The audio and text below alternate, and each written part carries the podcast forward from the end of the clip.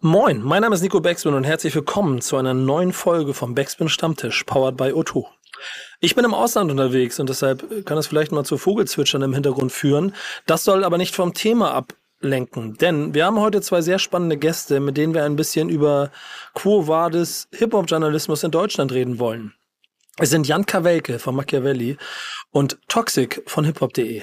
Und wir sprechen mit beiden über die Situation im Hip-Hop-Journalismus mit all ihren Herausforderungen, Chancen und ein bisschen auch Zukunftsaussichten. Und deshalb viel Spaß beim neuen Backspin Stammtisch, powered by O2.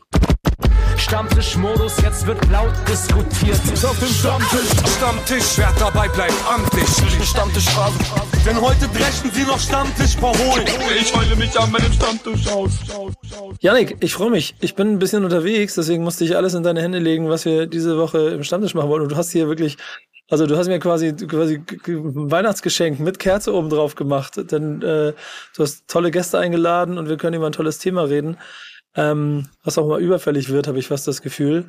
Ähm, sehr, sehr schön. Also die übliche Frage, wie es dir geht und so. Ja, gut. Und ja, du bist bald im gut, Urlaub. Danke. Ich weiß, du bist überarbeitet. Ja, bla, ja, bla, bla. Richtig. Kann, können wir alles zur Seite schieben. Erzähl mal, wen hast du mitgebracht? Das interessiert mich. Also den, den Leuten müssen wir erzählen und was, was hier so ein bisschen die Grundthematik ist, weil wir reden ja heute nicht so viel über deine aktuellen Releases, deiner Rap-Karriere und den deiner Gäste. Nee, richtig. Wir beschäftigen uns heute mal mit der anderen Seite, wenn man das so sagen kann. Wir reden heute über Deutschrap-Journalismus. Und dafür haben wir uns natürlich wie immer zwei Leute eingeladen. Ähm, zum einen ist das äh, Jan Kawelke. Ihr kennt ihn alle aus dem Machiavelli-Podcast. Er ist auch noch bei WDR Cosmo unterwegs. Ähm, und hat gefühlt überall seine Finger mit drin. Ähm, schön, dass du, schön, dass du hier bist. Schön, dass wir uns mal unterhalten. Vielen Dank für die Einladung. Immer gerne hier bei euch. Wir, wir, müssen, wir, müssen, gleich eine Frage klären, das machen wir gleich. Ich mhm. möchte wissen, wie es dir geht, so emotional, bei dem, okay. was da als, als eine Hälfte von Machiavelli angeht. Aber wir haben noch einen Gast. Wir haben noch einen Gast, äh, dem ganz besonderer Dank gebührt, weil er extra auf, aus dem Urlaub zugeschaltet ist. Ähm, er ist seit, von den Malediven. Von den Malediven. er ist noch besser als du in Cannes, Nico. Ähm, er ist seit über 15 Jahren im Rap-Game unterwegs, äh, vom Prakti bei Hip-Hop vom Prakti beim hiphop.de zum Chefredakteur, Herausgeber, mittlerweile äh, sehr erfolgreicher Unternehmer mit äh, The Ambition. Schön, dass du da bist, Toxic. Moin. Hallo, hallo. Danke für die Einladung. Bro, Bro, ich lasse es stehen, dass, ich lasse ja. stehen, dass ich auf den Malediven wäre, ja? Ja, genau, genau. Das, das ist ja wichtig. äh, aber du hast echt mit dem Praktikum angefangen, Alter. Ja, safe, mit einem unbezahlten Drei-Monats-Praktikum. Ich hatte damals den äh, Fu, den Gründer von HipHop.de, am Rheinstrand kennengelernt und ich brauchte ein Praktikum für die Uni und ich, mein Traum war ja vom Schreiben mal leben zu können und ich war nach Düsseldorf gezogen, um was mit Hip-Hop zu machen. Dann dachte ich mir, das passt ja alles. Dann bewirbst du dich mal über diesem HipHop.de von Online-Journalismus, also von Online hatte ich gar keine Ahnung. Von Internet kannte ich nur äh, illegal Musik runterladen, mehr konnte ich nicht. Dementsprechend anstrengend war das Praktikum, aber so ging das damals los, ja. Ey, hey, Nico, Nico, war ja. das bei dir anders? Hast du direkt als Chef angefangen bei Backspin? Ja, ja ich, ich, bin, ich bin überall immer direkt Chef. Feindliche Übernahme. Nee, ich wollte es gerade erzählen. Ich, bei mir ging es los mit, äh, ich, ich bin zum Backspin Shop gefahren, habe was bestellt im Shop und hatte ähm, ich habe selber vorher so schon schon so so redaktionell gearbeitet und auch einen kleinen Verlag gerade im Aufbau in einem anderen Bereich, also Verlagsarbeit gemacht und hatte dann so Bock auf, jetzt will ich auch mal was mit Hip-Hop so aktiv machen, so, weil ich rap einfach zu schlecht. Bin hingefahren, um Porto zu sparen und hab mal dann allen Mut zu sagen, kann man dann auch für euch schreiben hier so? Und dann meine Bodo so, ja, ich stell mal einen Chefredakteur vor, ja und dann auch irgendwann den Bums übernommen. Ähm, aber aber Jan, ich glaube, du bist ja der Einzige ohne unbezahltes Praktikum, weil auch Yannick hat nee. genauso angefangen. Nee, nee, äh, ich habe auch unbezahltes Praktikum bei der Juice allerdings gemacht. Ah, ja, guck mal, ist das nicht traumhaft? Haben wir, haben wir es alle hinter uns. Was ist das für eine romantische Reihe? Ich habe gerade noch mal kurz, äh, noch mal, noch mal kurz bei Wikipedia oder so äh, Jans Bio aufgemacht und oh es ähnelt sich irgendwie bei allen ja auch schon irgendwo, oder? Also ich habe mich direkt, ich fand ich direkt alles sympathisch. Oberhausen stand da irgendwo, Juice, ich glaube, ein Volo hast du auch irgendwo mhm. gemacht. Äh, da macht man Musik, da fängt man an über Rap auch zu schreiben und irgendwann landet man halt da drin. Also da kenne ich bei Hip Hop D so einige, die so einen ähnlichen Weg gegangen sind und irgendwo kommt nicht jeder aus Oberhausen, aber in dieser Runde finden sich wahrscheinlich da auch alle irgendwo drin wieder, ne? Immer Absolut. nur ein, ein also, leichter Remix. Als ich damals beim äh, Praktikumsgespräch bei der Juice war, wollte ich auch unbedingt verheimlichen, dass ich vorher mal gerappt habe, weil ich äh, auf keinen Fall wollte, dass irgendjemand da denkt, ich komme da nur hin, um mich irgendwie selber zu promoten. Und dann kam das aber doch irgendwie raus und ich habe denen dann gesagt so, ja, ich wollte das, ich wollte das aber ganz klein halten, dass ihr das nicht wisst. Und die waren alle so, ja, was glaubst du, was wir alle vorher gemacht haben? Wir haben auch alle vorher gerappt, ist doch klar. du auch, ne? Ja, ich glaube, ich. Ja, ja, ich habe ich hab auch gerappt und ich habe sogar, wollte ich gerade sagen, mit der äh, unter anderem der Begründung, dass meine Rap-Karriere ein Problem sei, meinen Job bei der Juice nicht bekommen. Halte ich mhm. aber für eine knallharte Ausrede.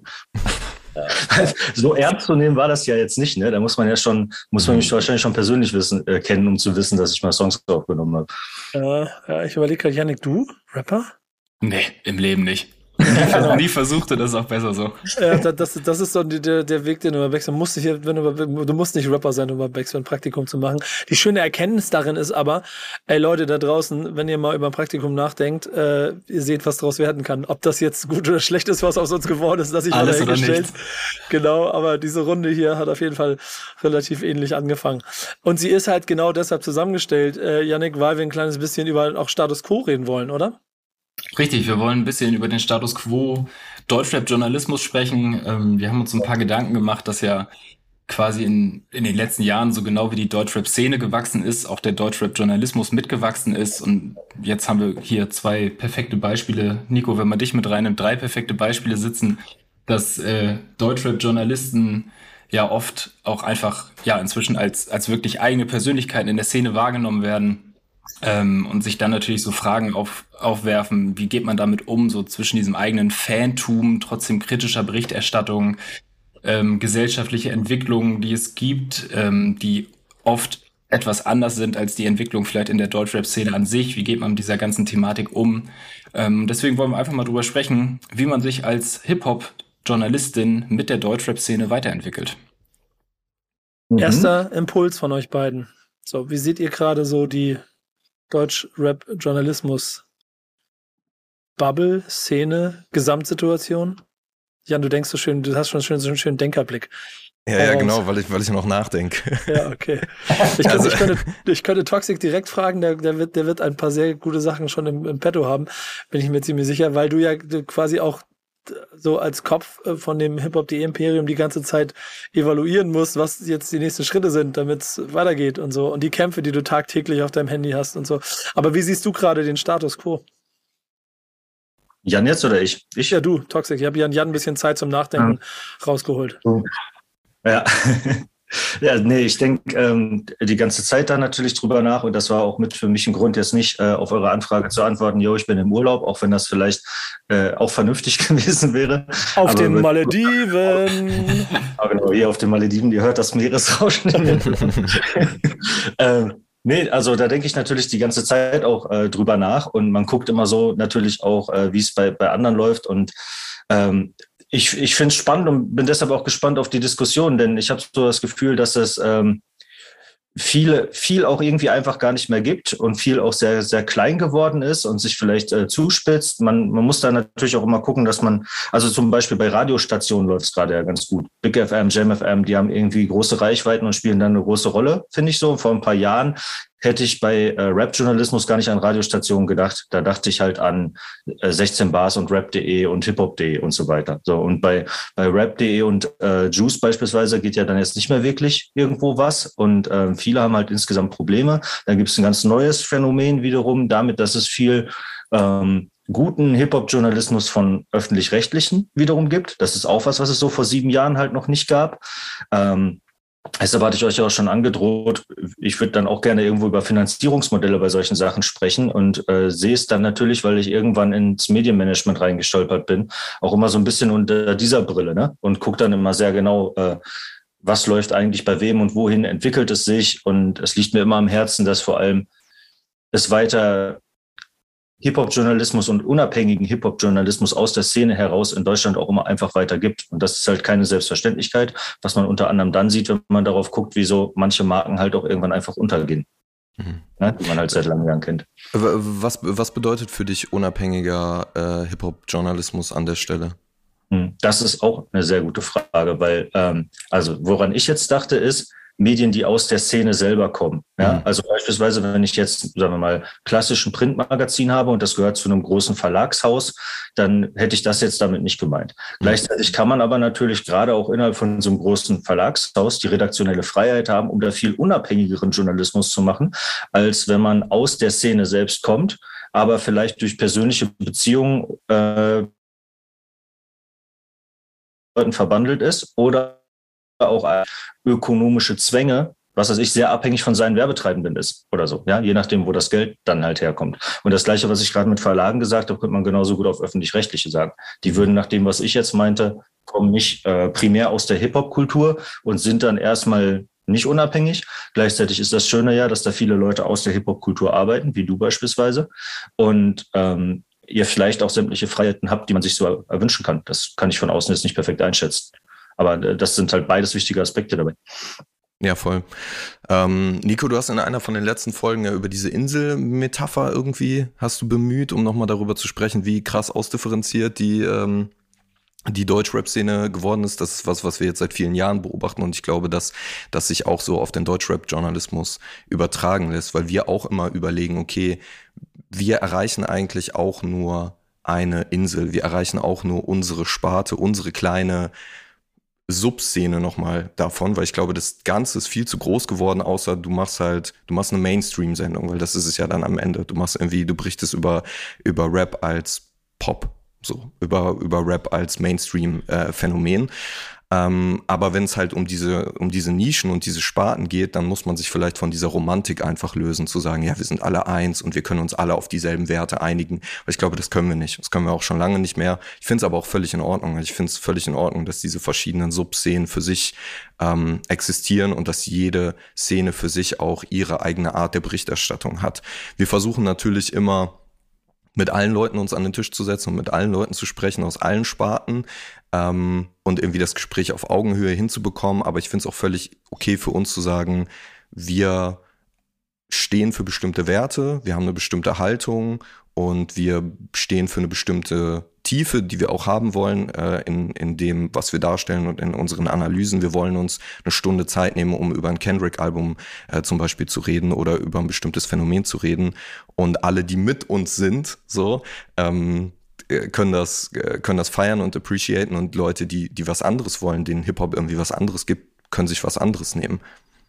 Mhm. Ja, sehe seh ich, seh ich halt auch ehrlicherweise in vielen Punkten ganz genauso. Und das ist auch eine Erkenntnis, mit der ich ähm, auch vieles von den, dem, was ich mache, quasi beeinflussen lasse und auch Entscheidungen dadurch getroffen habe weil das, dieser Versuch, alles abzudecken, der ist nostalgisch. Der ist genauso wie ein klassisches Hip-Hop-Bild nostalgisch ist, ist ja so ein kleines bisschen nostalgisch. Ähm, deswegen diese Metapher mit den Inseln. Es gibt auch den, den Baum, den ich immer aufstelle, wo am anderen äh, alle können Hip-Hop sein und dann trotzdem haben sie nichts miteinander zu tun oder sehen sich nicht, weil sie auf anderen Seiten dieses Baumes sitzen. Ähm, egal welche Metapher man benutzt, sie zeigt einfach, dass es ultra schwer ist. Und äh, ihr habt mit Machiavelli irgendwas geschaffen, was in so einer engen Bubble quasi eine neue, eine neue Welt quasi eröffnet hat und damit ja dann auch dann, dann quasi ein Feld komplett neu erschlossen, was vorher noch im Dunkeln gelegen hat. Äh, Tox, wir, wir beide haben jahrelang quasi ähnliche Kämpfe ausgetragen und haben ähnliche, ähnlich versucht, Content zu generieren. Und man muss ehrlicherweise sagen, auch da hat sich dann irgendwann äh, verschoben, weil man vielleicht also ich glaube, ihr noch größer den, den Kampf und auch immer den Versuch hattet, es so breit wie möglich abzudecken. Meine Erkenntnis in den letzten Jahren ist einfach, dass es nicht funktioniert.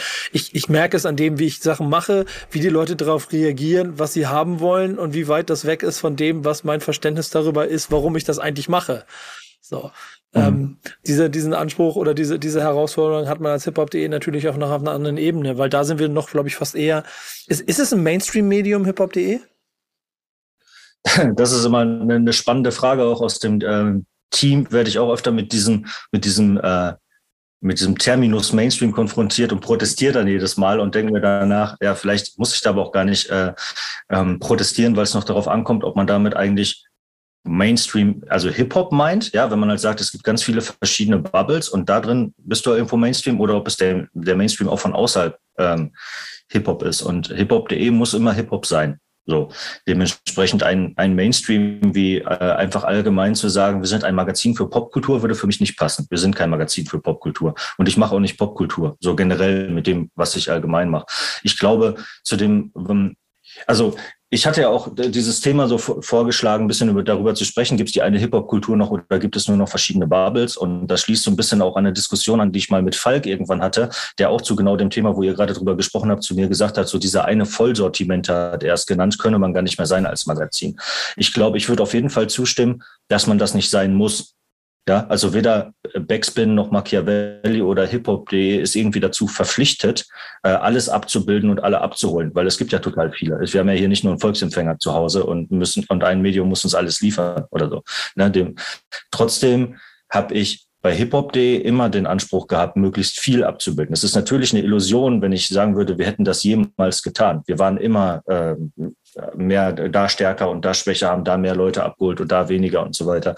Aber für mich ist es so ein ganz grundlegendes Ding immer, dass ich, ähm, dass ich immer sage, so der beste Artikel bringt nichts, wenn ihn keiner liest und dass ich immer auch viele Leute erreichen will und dass ich nicht irgendwie in der leeren Kirche predigen will, dass ich deshalb auch mit hiphop.de innerhalb von Hip-Hop viele Leute abholen will. Und gerade dadurch, dass ich sage, wir sind 150-prozentig innerhalb von Hip-Hop positioniert, möchte ich darin und damit zusammen dann gerne auch so groß sein, wie es geht. Und deshalb tue ich mich schwer damit dann zu sagen, okay, es gibt jetzt hier irgendwie 14 Bubbles und ich bin in einer, und mit dem Rest habe ich auch nichts zu tun, fuck it. So. Ne? Mhm. Dann kriege ich die, die Masse an Leuten nicht zusammen und dann habe ich das Gefühl, mit Hip-Hop.de auch Hip-Hop da nicht so richtig gerecht zu werden, weil irgendwie verpflichtet uns auch dieser Name dann immer. Ne? Wir sind halt nicht Backspin oder Machiavelli, sondern wir sind halt irgendwie hiphop.de und dann nur einen Ausschnitt davon zu beleuchten, finde ich dann für uns irgendwie zu kurz besprungen. Was nicht heißt, dass ihr das nicht machen könntet oder so. Und ihr habt vielleicht auch recht damit, deshalb treibt mich das ja immer um und ich werde nachts äh, auf den Malediven hier schweißüberströmend wach und frage mich, hat Falk recht? Kann es den Vollsortimenter nicht mehr geben? Muss nee, ich mir eine Bubble aussuchen? Ja, definitiv nicht. Denn, denn guck mal, Janik, wenn du mal ein bisschen äh, in dich gehst, wie wir, du bist jetzt seit Anfang des Jahres verantwortlich auch für die Stammtischkuration ähm, hier im Podcast und als Head of Content bei Backspin eigentlich hast du alle Themen so ein kleines bisschen auf dem Tisch. Ähm, alles unter ein Dach kriegen ist, glaube ich, gar nicht machbar und, und das ja genau. Und das und das was was an an Vielfalt im Stammtisch angeht ist ja ebenso eine riesengroße Herausforderung jede Woche gefühlt oder? Ja absolut. Das ist klar es ist mega schwierig. Es gibt halt 100 Millionen verschiedene KünstlerInnen gefühlt 100 verschiedene Themen die man beackern kann ähm, das ist ultra schwer, da irgendwie vorzusortieren, zu, zu gucken, was beschäftigt man, weil es ist ja auch so, wenn man sich mit einer Sache beschäftigt, heißt es ja zwangsläufig, nicht zwangsläufig, dass man andere Themen irgendwie ignoriert oder, oder irgendwie gar keinen Bock darauf hat. Das ist halt einfach nur, ja, unfassbar viel, was in unfassbar wenig Platz irgendwie reingezwängt werden muss. Ähm, und ich glaube, wir bei Backspin sind vielleicht so ein bisschen so ein, ja, so ein Hybrid-Medium kann man vielleicht nennen. Nicht so richtig Mainstream, ähm, aber versuchen also versuchen ja schon auch so ein bisschen nischigeren Content zu machen. Ähm, aber haben ja zum Beispiel auch sowas wie klassische News, machen wir ja zum Beispiel gar nicht mehr, was ja irgendwie eine einfache Möglichkeit wäre, ähm, ja, Themen kurz und knackig abzuarbeiten, aber da, das wollen wir zum Beispiel auch gar nicht mehr machen. So, wir wollen ja, wenn wir was machen, das mit ein bisschen Tiefgang machen. Ähm, ja, deswegen würde ich uns irgendwie da so ein bisschen, ja, so ein bisschen als in der Mitte sehen, vielleicht. Ja, ich, ich, ich kann, kann ich ehrlicherweise auch nur unterschreiben. Und das ist, ich will ja noch so über zwei Kernpunkte auf jeden Fall sprechen. Der eine ist auf jeden Fall Reichweite, äh, über den man so ein bisschen sprechen muss. Denn du, du, äh, Jan, du hast auch von einer kleinen Nische gesprochen, mhm. die in der Definition dann mal besprochen werden muss, ähm, was klein und was groß ist. Fakt ist einfach, dass ähm, es heute auch im Hip-Hop Themen gibt, die riesengroße Reichweite haben. Ähm, ich persönlich aber nicht mehr weiß, ob das die Felder sind und die Themen sind, an denen ich äh, arbeiten möchte, wenn es nur um Reichweite geht, sondern möchte ich an Themen arbeiten, weil sie mich inhaltlich interessieren und weil sie eine eine ähm, eine Marke ähm, in unserem Fall wie bei Backspin so ein kleines bisschen äh, fördern und auch fordern. Und Machiavelli ist ja noch mehr mhm. spitz, was das jetzt ein bisschen Marketing spricht, äh, spitz in Bezug auf die Zielgruppe und die Ausrichtung des Inhalts.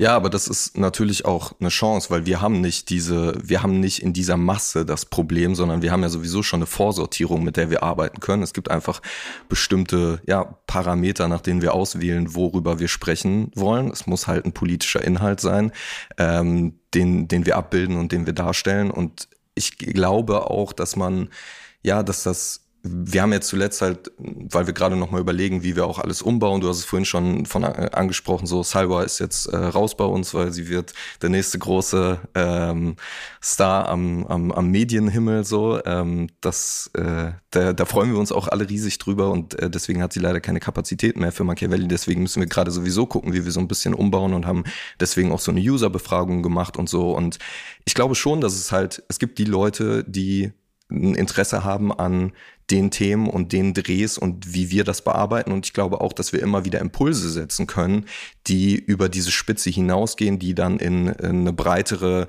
Öffentlichkeit hineinwirken und die dann am Ende auch wieder auf das, was wir als Hip-Hop romantisieren, einzahlen. Wenn zum Beispiel der Kanzler äh, mit jemandem im Podcast sitzt, der aus der Hip-Hop-Szene kommt oder ähm, wenn ja jetzt die Außenministerin bei uns im Podcast war und mit Jan Delay äh, über ihre Verbindungen, ähm, ja, ihre Gemeinsamkeiten aber auch ihre Unterschiede spricht und diskutiert, dass Leute aufhorchen, die außerhalb dieser Bubble sind und sagen, okay, da dieses, dieses Genre irgendwie interessant und da passieren interessante Dinge, genauso bei den Machiavelli Sessions, wenn das auf einmal so nochmal so raussticht und das war ja immer der Gedanke bei Machiavelli, ähm, die Welten zusammenzubringen, ähm, auch in gewisser Form Irritation zu schaffen, Diskussionen anzustoßen und am Ende für, für Empathie zu sorgen, für ein gegenseitiges Verständnis zwischen, zwischen diesen Welten. Und ähm, ja, ich glaube, dass, dass das auch etwas ist, was ähm, was wir fördern können, was wir uns aber natürlich, Toxic hat äh, es gerade äh, schon angesprochen, äh, gerne noch über Finanzierungsmodelle sprechen, was wir uns auch rausnehmen können. Das muss man auch sagen. Der öffentlich-rechtliche Rundfunk hat sich an dieser Stelle, Cosmo, äh, unser Sender, bei dem wir mit Machiavelli sind, hat sich an dieser Stelle entschieden dazu, das ist wichtig, das wollen wir fördern, das wollen wir machen ähm, und ihr habt die Freiheiten. Ihr habt auch die Freiheiten, und äh, euch unabhängig zu machen. Und ihr habt auch die Freiheiten, an äh, gewissen Stellen nicht ähm, Marktmechanismen nachhängen zu müssen, Clickbait bedienen zu müssen. Äh, ihr habt die Möglichkeiten, in die Tiefe gehen zu können und äh, diese, diese Spitze bedienen zu dürfen. Und das ist ein großes Privileg, ähm, dem man sich bewusst sein muss. Ich kurz da vielleicht äh, einzuhaken.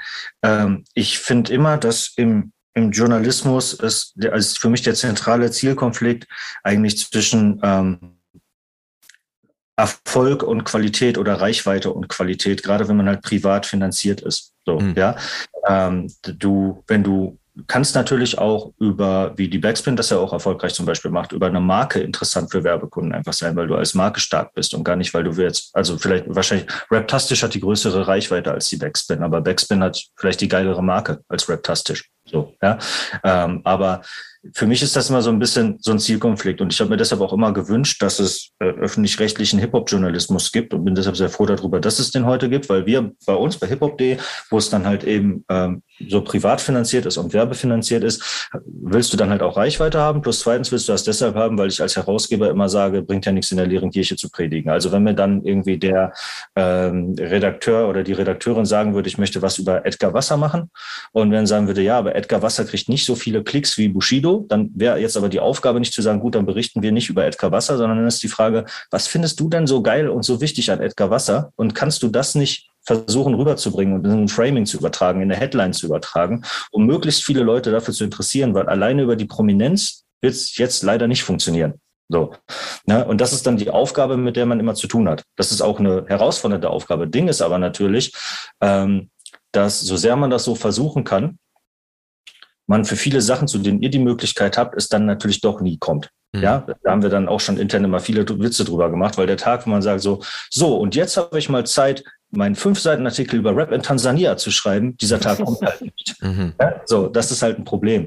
Und dann muss man gucken, wie kann man das intern irgendwie so aufbauen, dass manche Leute doch Zeit dafür haben und dass man so oder dass man sich das einfach leisten kann oder sagt, ja, aber es ist ja auch wichtig für unsere Marke, dass wir so einen Content auch haben, auch wenn der wird vielleicht nicht so viel gelesen, aber trotzdem ist ja bla bla bla und so. Ne? Das ist der Kampf, mit dem man immer zu tun hat. Und deshalb ist es eine sehr gute Ergänzung, äh, wenn es Leute gibt, die hoffentlich diese also die diese Zwänge nicht haben, sich darüber weniger Gedanken machen müssen, vielleicht, würde ich mir so vorstellen von außen, äh, und das dann einfach bringen können.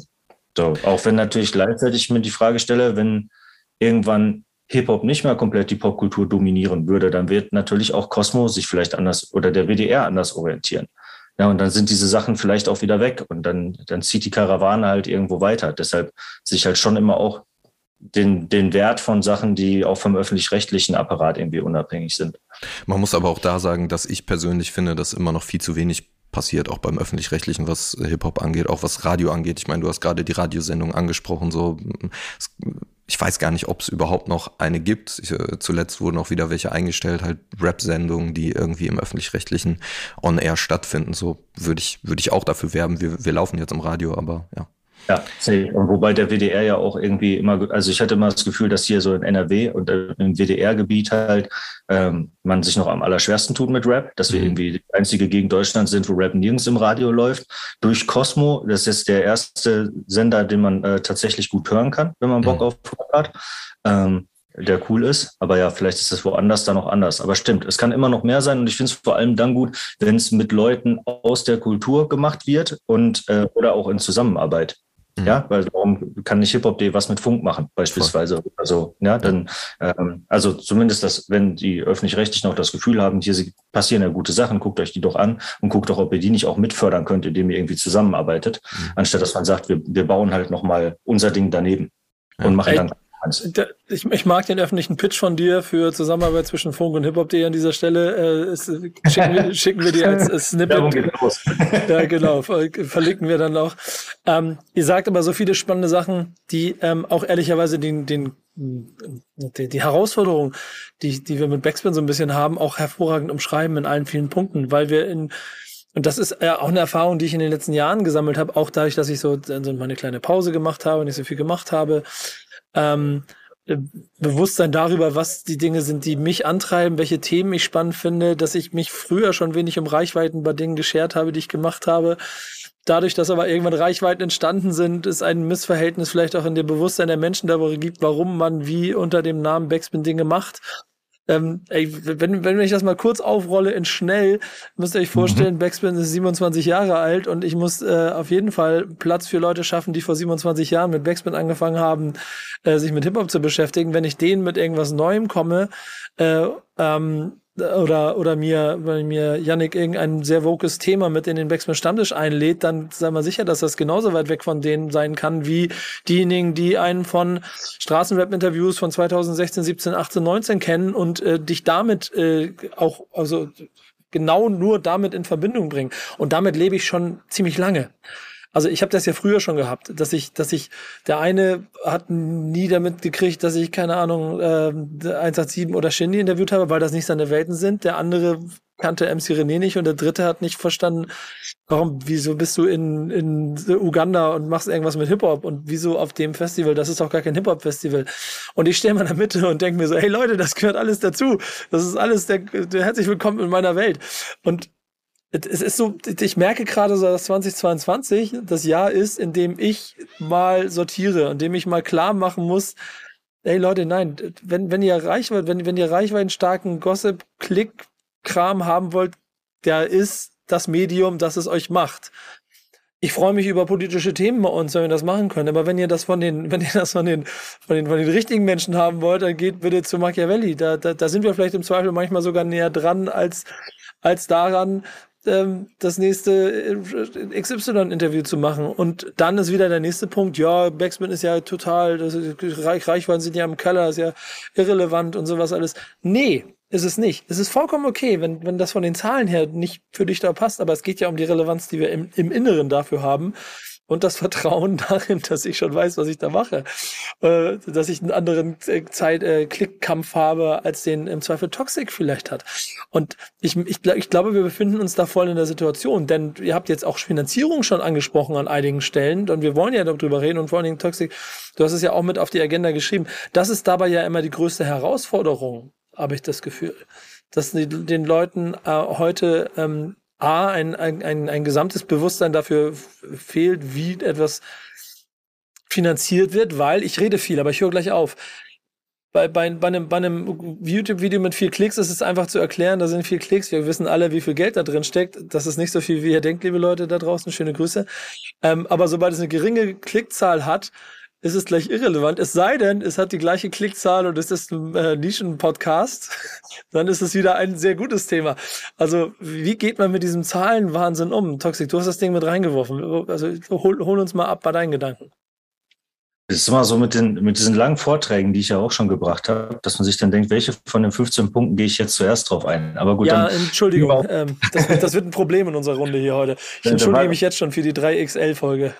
Für, für interessante Sachen sagen muss man sich ja nicht entschuldigen, aber ähm, dann fangen wir, fangen wir mit dem, mit dem Vermarktungsding an. Ja, da, da haben wir ja im Endeffekt auch schon mit drüber gesprochen. Ne? Also das eine ist halt eben die Rolle vom Öffentlich-Rechtlichen, so äh, haben wir was zugesagt. Dann ähm, gibt es halt ich habe vorhin mal zum Beispiel das Raptastisch mit reingeworfen. Ne? Da, da funktioniert ja noch auch diese klassische Werbevermarktung wahrscheinlich ähnlich auch bei Dein Update, also wo man halt einfach Banner und sowas hat, weil man Masse von Leuten hat, weil man sehr, sehr große Mengen irgendwie erreicht. Das führt dann aber auch in der Praxis halt eben oft zu Boulevardjournalismus, wobei man das dann, weil man das damit halt eben erreichen kann und äh, nicht mit den anderen Sachen, die ihr halt eben auch macht.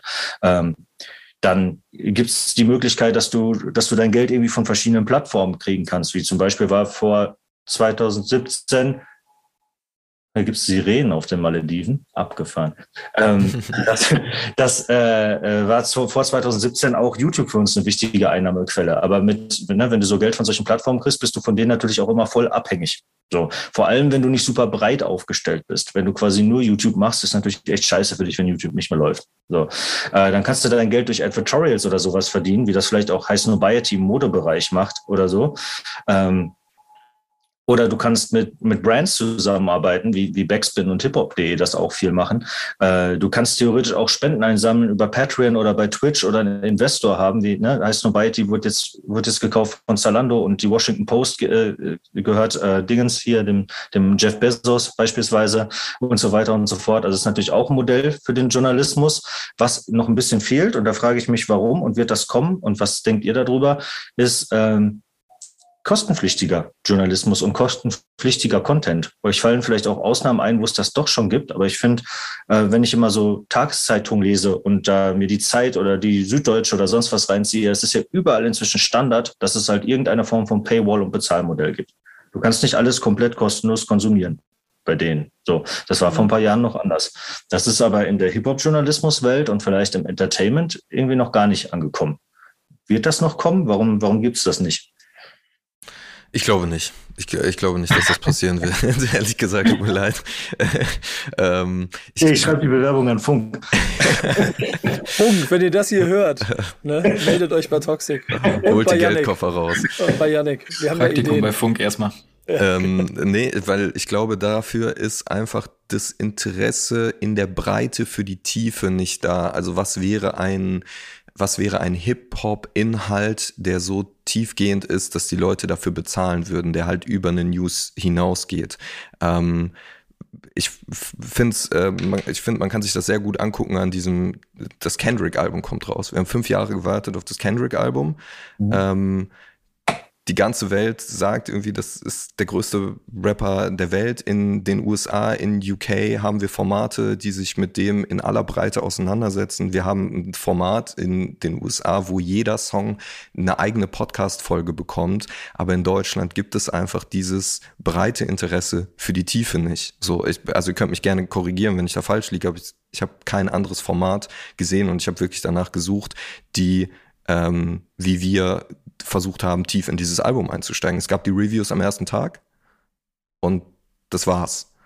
Mhm. Und so, wenn wir die einzigen sind, die das machen, ähm, dann kann man daraus, finde ich, ableiten, übertragen auf andere Themen. Warum sollte jemand, ja, warum sollte jemand Geld bezahlen für, für diese Form von Inhalt, wenn es gar nicht diese Form von breiten Interesse gibt. Und ich weiß nicht so richtig, vielleicht kann das einer von euch erklären, woran das liegt, warum haben wir Deutschen nicht so ein Interesse an Musikjournalismus in dieser Breite und Tiefe. Es gibt Leute, die haben da Bock drauf, die sind dann auch richtig drin.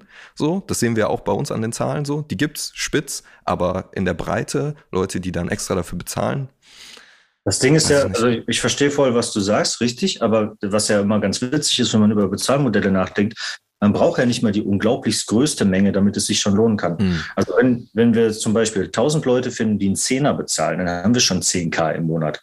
Das ist schon mhm. nicht so wenig. Das reicht schon, dass jemand sich in Tiefe mit dem Kendrick oder von mir aus mit dem UFO-Album auseinandersetzen kann. Mhm. Ja, weil US-Rap ist vielleicht auch nochmal schwerer als, als deutscher Rap in Deutschland. Aber es könnte ja jetzt halt auch von UFO oder von sonst von einem großen deutschen Artist halt eben sein. Ne?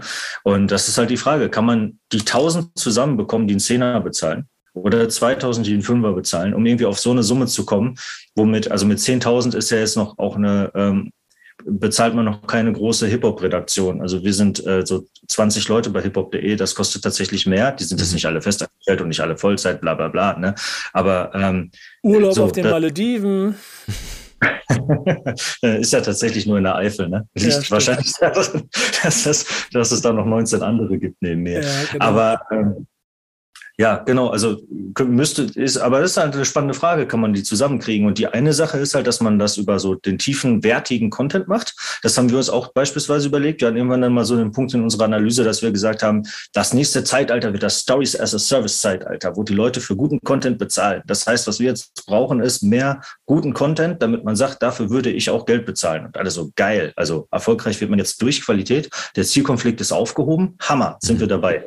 Ganz so einfach ist es nicht. Das äh, sehe ich so ähnlich, wie du das gerade gesagt hast. Das ist tatsächlich schwierig.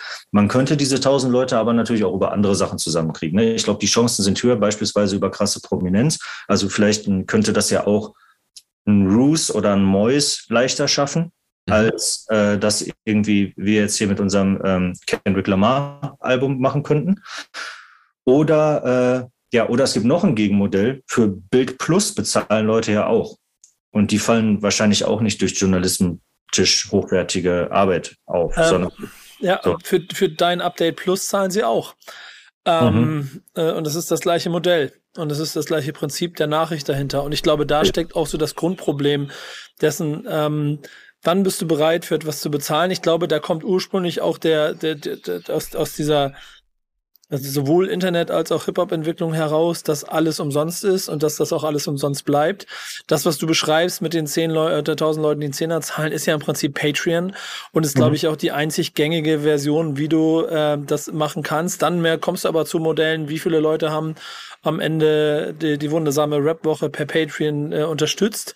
Ich kenne keine genaue Zahl, aber ich gehe davon aus, wenn es äh, mehr gewesen wären, wären vielleicht mehr Argumente da gewesen, um das Format auch noch weiterzuführen.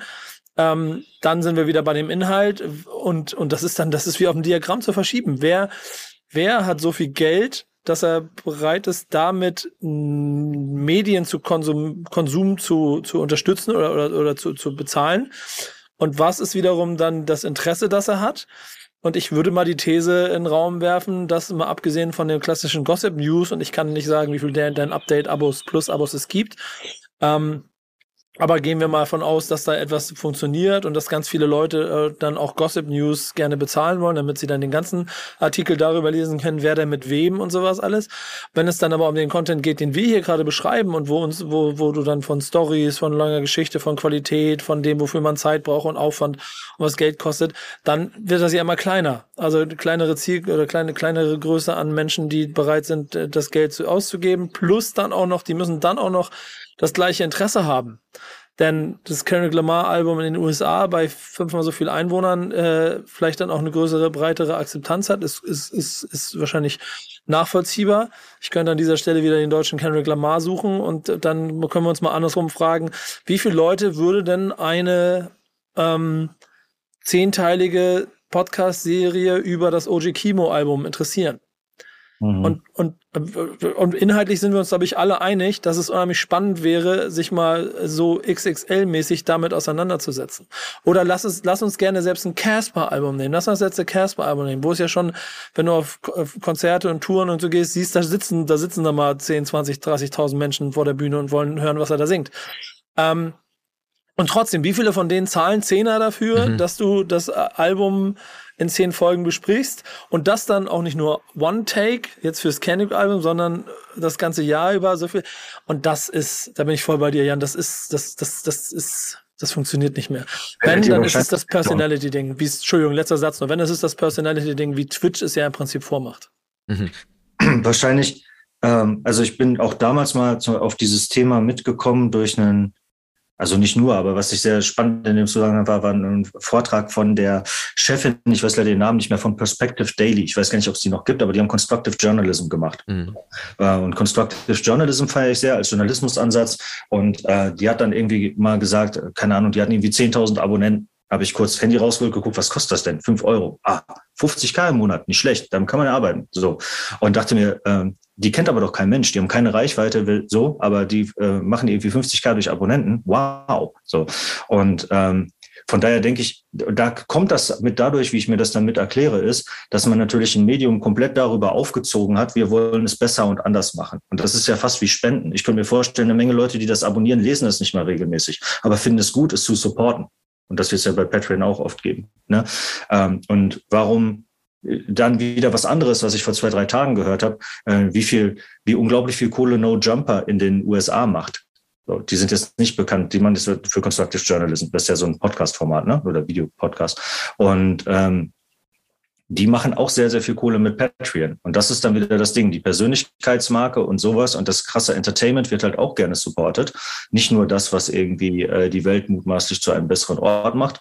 Und am Ende des Tages kann man wahrscheinlich feststellen, dass diese Bubble, die Bock hätte für den hochwertigen Rap-Journalismus und zehn Teile nur über OG Kimos neues Album, einfach zu klein ist, um das zu tragen. Oder zumindest, dass es sehr schwer ist, das hinzukriegen. Ich glaube nicht, dass es unmöglich ist so ein Perspective Daily in der Hip-Hop-Welt zu bauen. Aber es ist auf jeden Fall eine Herausforderung und deshalb hat es noch keiner geschafft oder richtig versucht. Ich finde, es gibt ja im, im, Print mit das Wetter ein ganz interessantes äh, Medium, ähm, hm.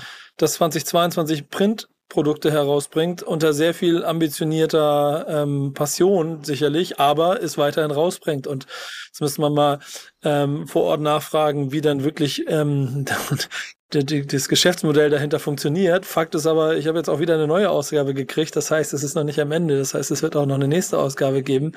Und da steckt bestimmt mehr Herzblut als ähm, Urlaubsgeld mit in, den, in der Kalkulation.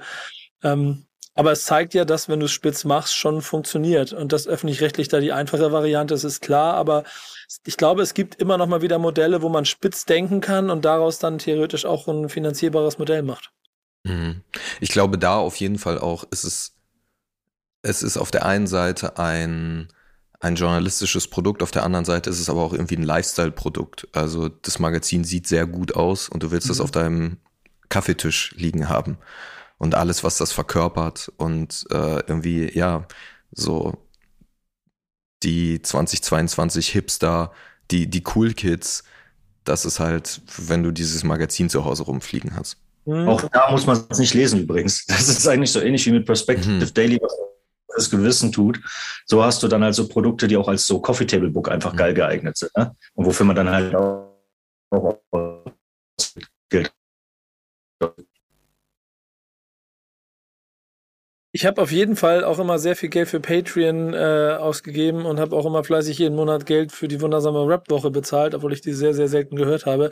Genau mhm. aus diesem Support-Gedanken, ehrlicherweise. Ich habe ja. immer deshalb da meine paar Euro mit rübergeschickt, und weil daraus ich die Idee ergibt, gut fand. Daraus ergibt sich ja auch, ich glaube, das Wetter macht auch viel Merch, so, ne? Die machen ja, auch Shirts, so ja. wie die wundersame Rap Woche hat, glaube ich, auch Hoodies gemacht und so. Die Idee zu tragen von diesem Produkt und, und ähm, die Identität davon die dann mit der eigenen Identität matcht, das nach außen zu tragen, ist vielleicht viel wichtiger, als das eigene, äh, das eigentliche Produkt zu, zu konsumieren. Und da, auch da finde ich, gibt's wieder so eine Parallele zu der Rap-Welt, dass ja ganz viele Artists irgendwie statt über ihre Musik die meisten Einnahmen zu machen, dann irgendwie auch umgestellt haben, so A zum J, der dann so erstmal diese Fashion Drops die ganze Zeit gemacht hat und gesagt hat, so damit kannst du dich mehr, kannst du mich nach außen tragen und identifizieren und so weiter. Es ging viel mehr um, meiner Meinung nach, um Natürlich war die Musik immer noch krass, äh, hatte immer noch eine krasse Qualität, so gar keine Frage. Aber darüber kam halt nicht das Geld rein. Also musste ein anderes Finanzierungsmodell dafür gefunden werden. Also das ist ja auch so ein bisschen dann die Sache, du kannst halt über die Marke gehen oder über die Reichweite gehen. Ne? Das Wetter ist zum Beispiel dann eben eine Publikation, die sehr, sehr stark bei Marke mhm. einfach mhm. ist und für was steht. So. Und ähm, das ist dann halt eben was anderes als Raplastisch beispielsweise. Auch wenn man natürlich sagen kann, dass dein Update und die Bild auch irgendwo Marken sind. Aber ihr, ihr wisst wahrscheinlich, was ich damit meine. Ne? Die halt äh, wie das Wetter für mehr stehen und wo ich dann sage, ich trage stolz den Hoodie und der hat eine Aussage und der sagt auch was über mich aus. Ich wollte noch, noch eine Sache dazu sagen, auch ähm, vielleicht ein bisschen person mit anknüpfend auch daran, dass du äh, gerade gesagt hast, ähm, was, was Salva jetzt anders machen wird und so weiter. Mhm. Ich finde auf der einen Seite nochmal das, was ich gerade gesagt habe, für die, für die Hip-Hop-Kultur ist einfach wichtig, eigene Medien aus sich selbst heraus zu haben, einfach, ohne den großen Verlag, der dahinter steht, oder den öffentlich-rechtlichen Apparat. Das darf es auch alles geben und ist total geil. Aber wenn das alles ist, dann finde ich es ein bisschen riskant, damit es einfach äh, Hip-Hop eine eigenständige Kultur sein kann und nicht nur ein popkulturelles äh, Phänomen, so was so ein bisschen stattfindet. Und das Gleiche Gleiche gilt eigentlich auch, wenn man auf die einzelnen Personen guckt. Ich bin immer ich freue mich wahnsinnig auch über die, die Werdegänge von ganz, ganz vielen Leuten, die äh, in der Vergangenheit bei Hip Hop Day waren. Ja, ich bin jetzt seit 2005 dabei. So, äh, nicht jeder ist noch dabei, der 2005 dabei war. Und ähm, da sind ja eine Menge ehemaliger auch dabei. Also aus jüngerer Vergangenheit Roos oder äh, Aria, der jetzt bei Apple Music ist, aber auch äh, Raik Anders oder Miriam Davutwandi war mal eine Zeit bei uns, Jan Wehn war mal kurz bei uns und so weiter und so fort. Und das feiere ich alles total, was die machen. Ich finde aber immer es auch, und ich feiere es total, wenn ich äh, den Fernseher anmache und da Miriam sehe beispielsweise. Hammer. So, gleichzeitig finde ich, es muss möglich sein, dass Hip-Hop-Journalismus und die Hip-Hop-Kultur insgesamt mehr ist als ein Sprungbrett. Ich habe das jahrelang auch immer, also das finde ich dann schade bei der aktuellen ähm, so Generation. So schön ich das finde, dass viele dann das und das und das moderieren und das und das und das machen. Hip-Hop muss auch was zu bieten haben, dass Leute da bleiben können. Ja, und ich habe das jahrelang auch bei Hip Hop Day gesehen, wie wir dann halt so ein, so ein Ausbildungsverein waren. Du hast dann halt Leute, die machen unbezahltes Praktikum oder im nächsten Schritt, du schaffst es denen mal 400 Euro zu bezahlen. Irgendwann sagen die, okay, Studium ist durch. Sorry, Bro, aber ich muss dann jetzt auch mal mehr als 400 Euro verdienen. Und dann war für uns der nächste wichtige Schritt, wie kann ich jetzt für also ich glaube, Saskia war die erste oder so, irgendwie mehr Gold, Geld ranholen, damit die nicht logischerweise jetzt woanders hingehen muss. Und das ist deshalb auch so mein Blick dann darauf, dass ich denke, die ganze Hip-Hop-Kultur an sich muss doch für sich genommen schon Platz sein, wo Leute drin leben können und nicht nur die Rapper, denen es ja sehr gut geht und die in den letzten Jahren mit Millionen Zuschüssen zugeworfen wurden oder mehrere hunderttausend haben zumindest sehr viele Leute bekommen, ähm, sondern auch die dritte, vierte, fünfte Reihe. Und dazu mhm. gehören unter anderem dann auch die Journalisten, genauso wie Fotografen und Designer und kleinere Musiker und so weiter und so fort. Die müssen auch alle irgendwo leben können. Und ja. Ähm, ich, ich, ich verstehe den Gedanken, aber ich würde vielleicht daran anknüpfend auch sagen, dass ich es auf der anderen Seite auch gut finde, dass jetzt zum Beispiel Syra Aspekte moderiert und dann, das hätte es vorher, glaube ich, nicht gegeben, Absilon in dieser Sendung stattfindet. Ja. Ähm, und Leute, die durch Hip-Hop ausgebildet wurden, die Hip-Hop in ihrer DNA haben, in diese Position kommen und sagen, hey, da gibt's den spannenden Künstler, da gibt's die spannende Künstlerin, die sind Rapper und Rapperinnen und die sollten wir jetzt hier platzieren, weil die sind wichtig. Das wäre vorher nicht passiert, weil das ist ja das, was wir, glaube ich, alle mitnehmen dann in, in die Jobs, die auch abseits von, von Hip-Hop stattfinden. Ähm, ja, und unsere DNA und was wir mit dieser Kultur verbinden. Ist für mich auch der entscheidende Faktor, ehrlicherweise. Ich freue mich jedes Mal darüber und das ist dann ja nicht nur in der, also eigentlich auf allen Ebenen, wenn du auf Menschen triffst, die verstehen, was die Kultur ist, was sie bedeutet und wie man mit ihr umzugehen hat. Ähm, da braucht es überall Menschen, die das davon ein bisschen Verständnis haben. Und je mehr Leute in richtigen Positionen sitzen, die das transportieren, das, ne, Never thought that hip hop would take it this far. So, das ist auch ein schöner Punkt. Ich bin aber auf der anderen Seite auch voll bei dir, äh, Tox, und dann sind wir wieder in dem handelsüblichen Konflikt zwischen, ähm, zwischen Reichweite und Machbarkeit, Finanzierung, das, was wir im Kreis darüber gesprochen haben und eigentlich auch, und da muss ich mal, weil ihr habt ja beide noch Themen mitgebracht und wir sind jetzt schon fast eine Stunde unterwegs und ich möchte eigentlich irgendwie auch trotzdem klassisch äh, nochmal jeden sein Thema mit einbringen lassen. Tox, dein Thema hatten wir eigentlich auch schon zwischendurch. Ja. Ich weiß nicht, ob du nochmal umdenken willst, aber ich will den Gedanken noch einmal mit aufnehmen, weil der vielleicht auch fürs Verständnis dessen, worüber wir reden, ja total wichtig ist. Ähm, dein, dein Thema war quasi das mit der einen Hip-Hop-Szene, was es nicht mehr gibt. Und ich glaube, das Problem da drin ist auch die Chance da drin.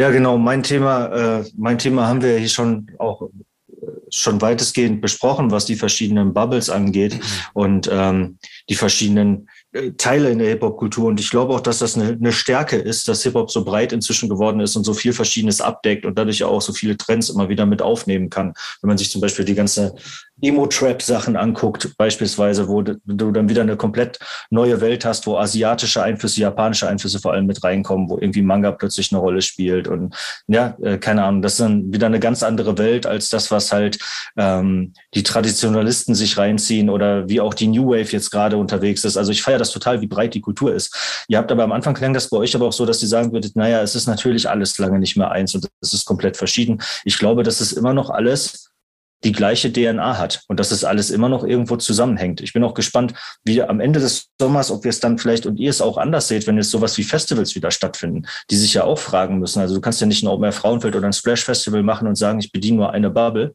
sondern die müssen ja auch irgendwie versuchen, möglichst viele halt mitzunehmen. Und ob man dann auch wieder mehr das Gefühl hat, dass wir alles eins sind, weil ich finde, wenn man sich auf diese Sachen guckt, findet man überall ähm, sowas wie zum Beispiel den Drang, sich selbst auszudrücken durch Kreativität, was halt einfach Hip-Hop ist. Oder dass es immer um diesen Individualismus geht, aber gleichzeitig immer auch um Unity. Ja, so wie es von Anfang an halt äh, B-Boy-Crews gab und DJ-Crews und Rap-Crews und Graffiti-Crews gab. So, das ist halt Hip-Hop. Und diesen Crew-Gedanken, den gibt's bis heute in all diesen Sachen. Auch äh, Wettbewerbsgeist ist Hip-Hop-DNA, dass man gegeneinander tanzt, gegeneinander malt, gegeneinander rappt. Das ist in dem einen Bereich, äh, in der einen Bubble innerhalb von Hip-Hop-Kultur wichtiger als in der anderen, aber das ist Hip-Hop und überall mit drin dass wir Authentizität immer so hochhalten, dass Eigenständigkeit wichtig ist. Auch deshalb, weil man ja die eigene Persönlichkeit durch Kreativität irgendwie ausdrückt und so. Wenn man so auf den, den Urknall der Hip-Hop-Kultur in den 70er Jahren in New York guckt und darauf guckt, habe ich halt gemacht für unser Buch Erfolgsformel Hip-Hop und fand das da total spannend, halt zu gucken, was macht das im Kern eigentlich aus, Hip-Hop. So. Und findet man dann eine Linie, die irgendwie all das von Graffiti über Street Art und Virgil Abloh und ähm, äh, irgendwie eine Grime-Szene und UK Drill und äh, OG Kimo bis UFO und Gringo, die das alles irgendwie noch zusammenbringt. Und ich glaube, dass es das immer noch gibt. Aber es ist natürlich klar, also das alles hat die gleiche DNA und das alles ist Hip-Hop und das alles gehört zusammen. Und trotzdem gibt es natürlich, ist es total wichtig, das zu unterscheiden und du wirst nicht die äh, eine Person finden, die all das feiert, sondern und das sind schon verschiedene Lebenswelten und auch verschiedene Werte, die damit einhergehen, aber wir sind immer noch alle eine Kultur. So.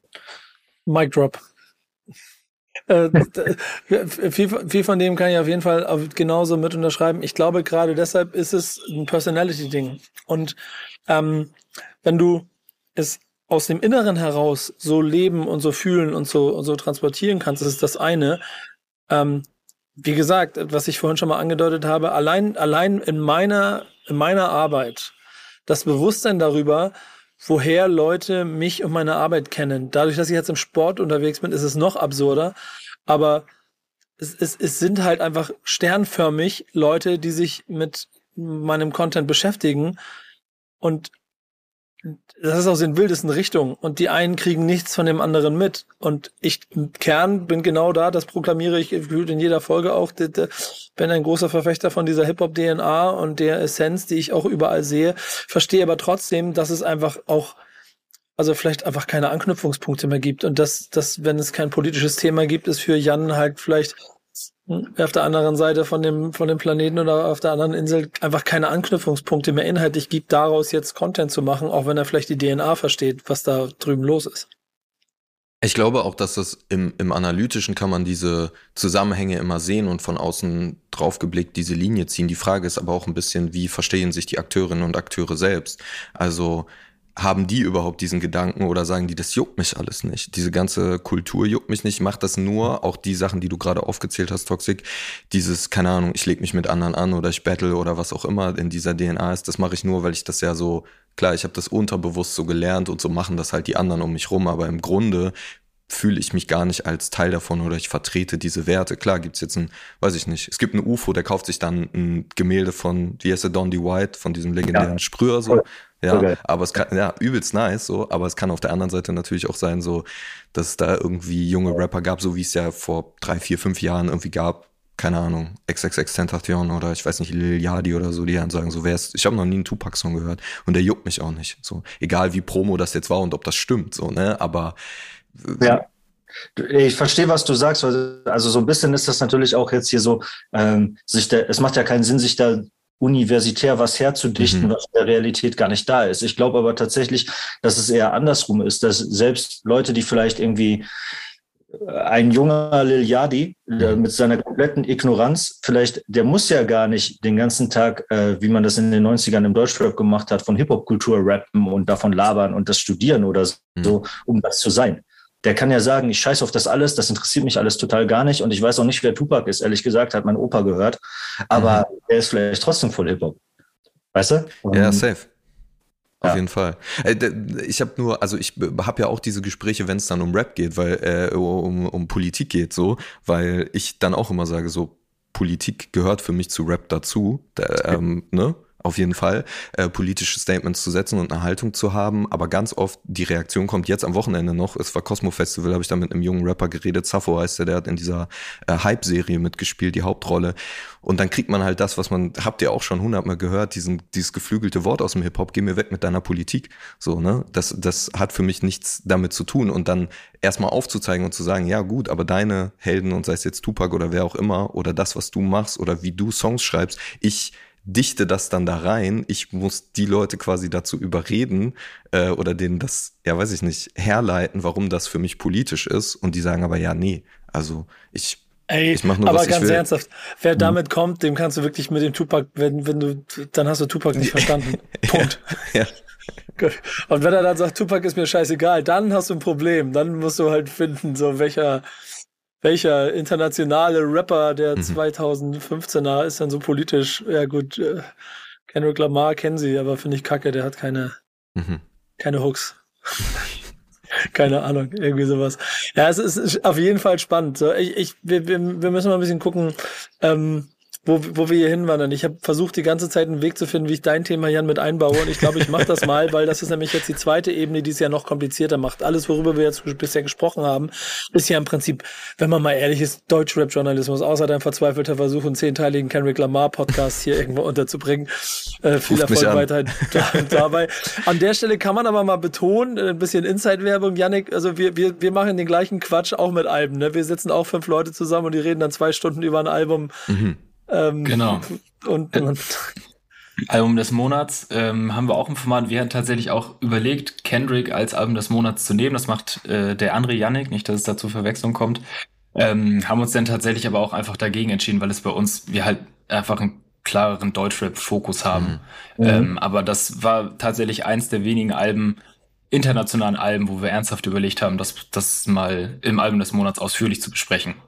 Ja, und wenn man dann jetzt dein Thema mit reinnimmt, das du jetzt gleich reinwerfen musst, da kommt dann ja die zweite Ebene rein, die alles noch absurder machen würde. Ähm, über, und über alles, worüber wir gesprochen haben bisher. Mhm. Ja, also ich habe ein bisschen darüber nachgedacht, ob unser Musikgeschmack insgesamt internationaler wird, vor allem auf, also nicht nur was Genres angeht, sondern auch Sprachgrenzen äh, ob Sprache egaler wird, flexibler wird. Es kann natürlich sein, dass es eine sehr krasse WDR-Cosmo-Innenansicht ist, weil wir sowieso Ne, unser Claim ist so der Sound der Welt, Global Pop. Da wird Musik gespielt aus äh, Lateinamerika, aus Frankreich, aus Indien, aus China, aus äh, Nigeria, aus Ghana, Kenia, was weiß ich, so von überall. Ähm, wir versuchen da wirklich komplett den globalen Sound ähm, zu, äh, zu finden und äh, abzubilden.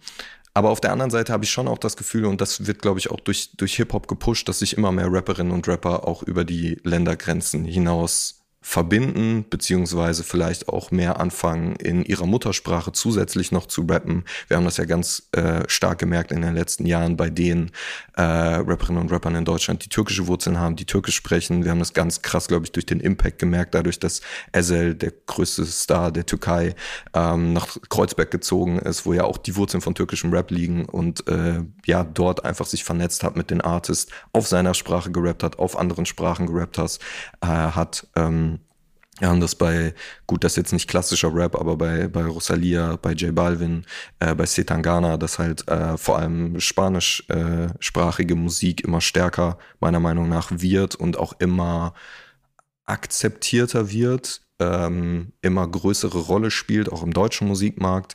Und äh, jetzt am letzten Wochenende war, äh, war das Cosmo Festival, wo ein junger Rapper aus, äh, aus Köln äh, aufgetreten ist, der zuletzt auch bei South by Southwest gespielt hat, Albi X, der vor allem auf Lingala rappt, mhm. äh, der, der, der Sprache ähm, aus dem Kongo, äh, aus seinem, seinem Heimatland, wo seine Wurzeln liegen, ähm, und es völlig egal ist. Also der reißt komplett die Bühne ab und, und das Publikum flippt komplett aus und, und, und singt mit. Und es ist nicht mehr so wie früher, dass man alles verstehen muss. Ich weiß es nicht. Das ist so ein bisschen offen, was ich, was ich hier reingeben würde, meine Beobachtung ich finde find das ziemlich spannend. Ähm, und äh, ich, ich muss jetzt auch versuchen aufzubröseln, die drei, vier Gedanken, die ich da habe. Das erste ist IBX Podcast, Backspin Stammtisch. Seid ihr herzlich eingeladen. Äh, Yannick, ne, weißt du, du weißt nicht aus dem Stegreif, welche Folge es ist, ne? Boah, ne? Aber nee. Vielleicht nee. kann die Redaktion im Hintergrund kurz raussuchen. Wir, hatten wir dabei zusammen mit Ulis und die haben beide auch über das, ähm, den Einsatz von, von verschiedenen Sprachen in Deutschland gesprochen, Geil. wo ich nämlich auch voll bei dir bin und auch das Gefühl habe, dass das äh, schon ein äh, weiterer Trend ist, der 2010 mit Haftbefehl und Cello Abdi und sowas angefangen hat, dass du einfach Sprachen mixt, weil es auch einfach cool klingt. Mhm. Essenz von Botschaften und damit dann auch in dein Herz kommen, da braucht es, glaube ich, Muttersprache oder das Verständnis von der Sprache, damit du fühlst, was derjenige sagen möchte. So, ich habe auch französischen Rap immer geliebt und ich, ver ich verstehe eine gewisse äh, Ästhetik, aber die, die, die, die, die, die, die, der extra Punkt war, dass ich es mir dann übersetzt oder irgendwie verstanden habe, was sie sagen wollen. Ne? Ne? Ich glaube, das auf jeden Fall. Und dann kommt die zweite Ebene, dass, glaube ich, wir, und das muss Toxi gleich mal was sagen, als, als CEO auf hiphop.de, äh, Mainstream Hip-Hop-Medium, ähm, dass, äh, dass, dass wir, glaube ich, alle ziemlich diese Liebe teilen. So. Und ich freue mich wie ein kleines Kind, wenn ich irgendwo in Afrika sitze und äh, Homegrown Rap höre und mitkriege, ohne dass ich vielleicht ein Wort verstehe, aber, aber es gibt mir ein Hip-Hop-Gefühl. Ich bin mit Back to Tape nach Spanien gefahren, habe mit spanischen Rappern einen Tag verbracht. Ich kann kein Spanisch, die können kein Englisch. Trotzdem war es geil. So, wie weit man das Richtung Zuhörer, Zielgruppe in der Breite hinbekommt, da wird es, glaube ich, schwierig. Und auch IWX ist, glaube ich, ich weiß gar nicht, wie die Reichweiten sind, aber ich glaube, der Weg mit dem Superstar in Deutschland auf dem äh, Apache-Niveau zu werden, ich glaube, der ist ziemlich, ziemlich lang. Ja, aber vielleicht ein Superstar zu werden auf dem internationalen Level, halt direkt von da aus, ne? Also dieser, dieser Calvin Cold Approach zu sagen, ja, ich bin ein Artist, der aus Deutschland kommt, aber eigentlich bin ich halt ein internationaler Artist. Mhm. Ja, sie bleibt die Frage, dann ist wieder Ausrichtung, ne? Mhm. Wie scheint das nach Deutschland, wie scheint es international? So, das ist, äh, Dirk Nowitzki war auch erst größer in den USA, bevor in Deutschland sie verstanden haben, oh, da ist ja ein Basketballer, der, der spricht ja unsere Sprache, der sieht ja deutsch aus, der ist ja Weltstar. Oder die Waldfee. Aber Toxic, bitte. Äh, ich äh, schließe mich erstmal an beim äh, IBX abfeiern, feiere ich auch sehr. Und ähm, äh, ja, ich glaube, dass einmal, also das macht ja auch, auch aus meiner Perspektive, ich sehe das genauso wie ihr, das Geile an Hip-Hop ist ja mit, dass innerhalb von Hip-Hop so viel stattfinden kann. Das ist bei dem, auf der thematischen Ebene so, deshalb hatte ich bei 1000 Jahre Videointerviews machen nie das Gefühl, ich rede immer nur über das Gleiche, weil da einfach so viele Themen drinstecken, über die man ausgehend von Rap sprechen kann. Und musikalisch ist das natürlich auch so, weil wir einfach diese Kulturtechnik des Samplings haben. Und damit meine ich einfach gar nicht mal nur das wirklich praktische, ein Stück Musik nehmen und das da einarbeiten, sondern vielleicht auch die Lingala Hook bei Albirex, ja, oder die albanischen Einflüsse bei anderen und so weiter und so fort. Dass man all das eben mit ein oder äh, dass wir so viel äh, nennen wir es mal Techno-Rap gerade wieder haben in dem, in, so im New Wave-Milieu innerhalb von Deutschrap gerade. So, weil die halt eben auch gerne Raven gehen. Ähm, das finde ich wahnsinnig spannend und das wird irgendwo immer so sein. Und dieses viersprachige, ich habe da das auch mal mehr drüber nachgedacht, eigentlich als Autotune-Trap gerade so ganz groß war vor vielen Jahren und man dann, ich plötzlich merkte, hä, der Song in meiner Playlist gerade, was war das überhaupt? Das war ja Niederländisch. Das wäre mhm. jetzt nicht aufgefallen, hat auch nicht gestört. Und dann kannst du auch noch was Italienisches hören. So Mumble-Rap-mäßig hat man dann so, ist ja jetzt eh egal, was die sagen. Ne? Also ob ich jetzt den Deutschen nicht verstehe oder den Italiener nicht verstehe, Hauptsache der Vibe ist geil. So mhm. ein Stück weit ist das vielleicht so, aber ja, nicht komplett. Dann, was du gesagt hast, ist natürlich, wo du schon meintest, da bist du vielleicht auch, denkst du, als jemand, der bei Cosmo ist, halt, ich glaube, dass in diesem, in dieser kosmopolitischen Hip-Hop-Bubble, dass es natürlich sowieso erst recht so ist, dass man äh, das dann auch noch spannend findet. Ähm, und dann gibt es zweitens natürlich den Punkt, dass in Hip-Hop richtigerweise die verschiedensten Kulturen zusammenkommen und jemand die Kultur, jeder die Kultur seines Herkunftslandes der eigenen Familie halt quasi so mitbringt für die Suche und die, die Bildung der eigenen Identität. Stichwort zum Beispiel albanische Community in Deutschland, die das dann halt eben mit einbauen, weil das Kulturtechnik Sampling halt eben funktioniert. Deshalb glaube ich, wird es wahrscheinlich immer normaler werden und ist jetzt ja schon viel normaler geworden, dass man halt diverse Sprachen auch innerhalb von Deutschrap und so dann hört.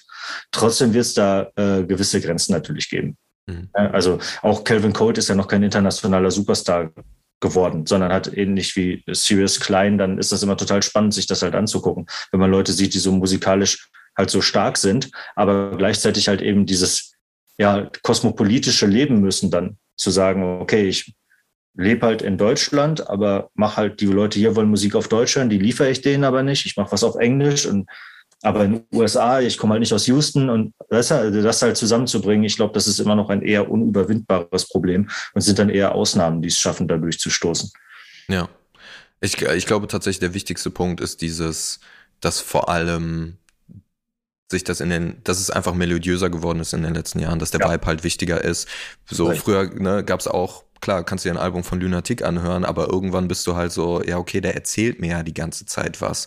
Und es ist schwierig, dann den Song zu fühlen, wenn das nur auf einer Inhalt oder vor allem auf einer inhaltlichen Ebene stattfindet. Und ich fand das auch super interessant, als Credibil zum Beispiel diese äh, Source EP auf Türkisch gemacht hat, weil ich da das Gefühl hatte, wir hatten auch mal drüber geredet, dass er nicht so gut Türkisch spricht, wie er Deutsch spricht und sich dadurch ein bisschen freier machen konnte und auch melodiöser werden konnte und ähm, dass dass man das trotzdem fühlen könnte, auch wenn man kein Wort äh, Türkisch gesprochen hat. Und das nehme ich an ganz vielen Stellen äh, wahr. Mhm. Wir haben bei Backspin International Sessions ins Leben gerufen mit so Exportbüro, Factory 92 heißen die hier aus Hamburg. äh, Mit denen machen wir International Sessions, äh, weil die viele Festivals in ganz Europa begleiten. Und da waren wir in Luxemburg bei einem Festival und haben dort Rapperinnen und Produzenten aus, aus, aus Deutschland dahin gebracht. Äh, haben das in Dänemark gemacht. Ich besuche viele von diesen Konferenzen und, und, und Musikexport-Events. Äh, Events gerade weil ich diesen Austausch so liebe und gerade weil ich, und den Effekt gebe ich dir voll, ähm, dieses Internationale immer stärker wird. Du in anderen Ländern das natürlich auch schon ein bisschen, na, wie heißt das, auf jeden Fall ein bisschen forcierter wahrnehmen konntest in der Vergangenheit schon, dass Finnland die Hälfte der Künstler auf Englisch gerappt haben, weil sie dadurch klar Export sind. Das ist äh, in Dänemark ganz genauso ist, dass es eine 50-50, in diesen Ländern immer eine 50-50-Szene gibt aus lokal äh, funktionierenden Künstlern und Künstlerinnen und in, internationalen, die genau darauf ausgerichtet sind, weil es halt international geht. Und der Sound und die Adaption von, von Sounds aus der ganzen Welt ähm, tut ja sein Übriges dazu. Und ich glaube, dann sind wir bei dem Ursprungsthema, was ich so ein kleines bisschen hatte. Äh, Yannick, wenn ich dir jetzt noch erzähle, lass mal mit der internationalen äh, Rap mit äh, äh, aus, aus, aus äh, Afrika und, und von mir aus auch Osteuropa und Asien mit abdecken. Es ist nicht mehr handelbar in der Größe, oder? Was würdest du als, äh, als Head-Off sagen? Nee, absolut nicht. Das ist ja, also klar, das, was du jetzt sagst, das wäre nochmal eine Nummer drauf, wenn man jetzt wirklich komplett international denkt, aber wir haben ja quasi so als Dauerthema schon äh, Deutschrap und internationalen englischsprachigen Ami-Rap, wenn man es jetzt so nennen will. Ähm, und das ist halt einfach schon, schon so viel, dass wir ja gucken müssen, wie kriegt man es unter. Wir würden es gerne unterkriegen. Mm, Es braucht halt einfach, finde ich, einen sehr, sehr schlauen Ansatz, weil ich es eigentlich gerne mit unterbringen würde. Weil es mir natürlich auch so geht, dass ich äh, verschiedenste Sachen einfach sehr, sehr gerne höre und auch ab, absolut interessant finde. Äh, IBX, wir haben jetzt über ihn gesprochen, eben ist ja genauso ein Paradebeispiel. Ähm, es brauchte halt einfach echt einen, einen cleveren Weg und den haben wir für uns noch, noch nicht ganz ausgearbeitet, aber wir sind, wir sind dran auf jeden Fall. Das kann ich sagen. Wir würden es gerne machen. Dazu brauchen wir die 20 Leute, die äh, die Toxic in der, in der Teilzeit Hip-Hop-Redaktion hat, brauchen wir Vollzeit. äh, insofern Funk, wenn du das hier hörst. Äh, wir haben, wir haben da die Idee. ja, genau, vielleicht müssen wir noch ein Konglomerat schaffen. Äh, Oder ich, mal Autor anrufen. Ja, genau. Und ey, ganz ernsthaft, da sind wir nämlich, äh, vielleicht schließe ich damit so ein bisschen die Klammer, weil wir über Finanzierungsmodelle gesprochen haben und sowas alles. Die Leute machen sich ja äh, Gedanken darüber oder, oder gerade in unserem Kosmos, wenn die YouTube-Videos keine 100.000, 500.000 Klicks mehr haben, sondern nur noch 20 gerade, weil die Künstler ein bisschen kleiner geworden sind, die ich da mal so ein bisschen begleiten möchte, weil ich da sehr viel Spaß dran habe, die zu machen, ähm, haben sie äh, äh, ja dann auch immer gleich das Gefühl, dass Backspin ja ähm, ähm, äh, am Ende ist und was ich sonst immer alles höre. Und das ist halt totaler Quatsch, weil ich kann äh, gerne hier behaupten, wir sind erfolgreicher denn je, ähm, weil wir halt spezieller denn je geworden sind mit dem, was wir machen. Und das ist in der Breite. Einen Freiraum dafür zu schaffen, Content zu generieren, der ähm, wirklich komplett spitz für jemanden ist, der einfach Freude daran hat.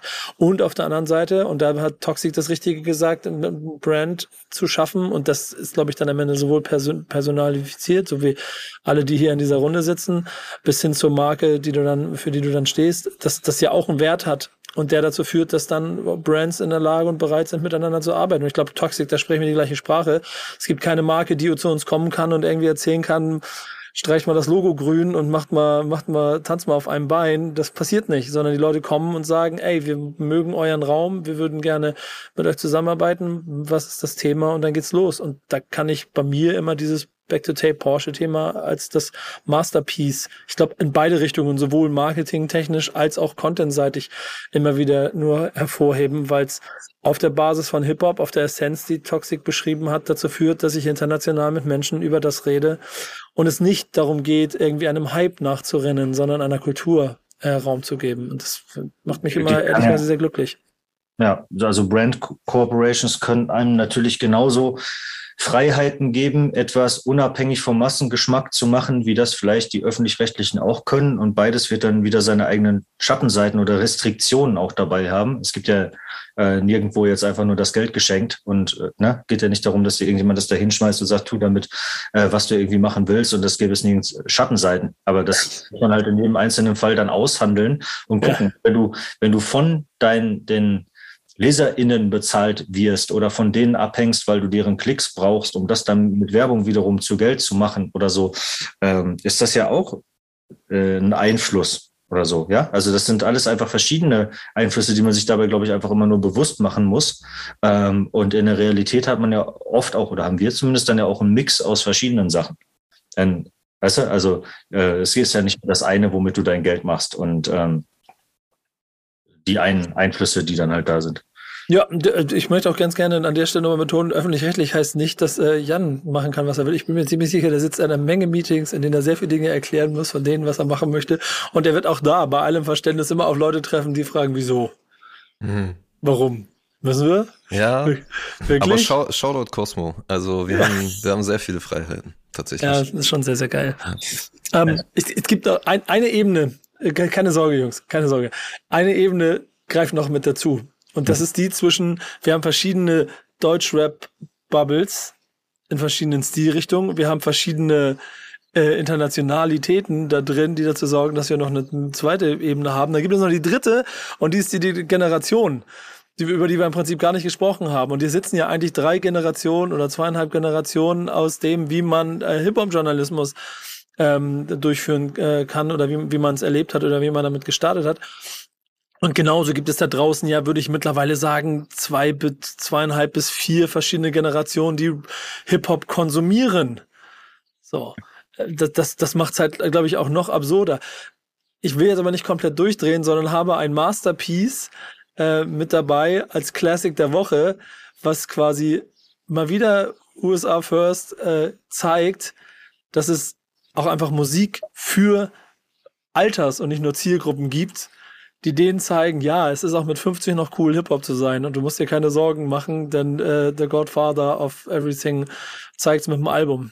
Und das ist vor fünf Jahren rausgekommen.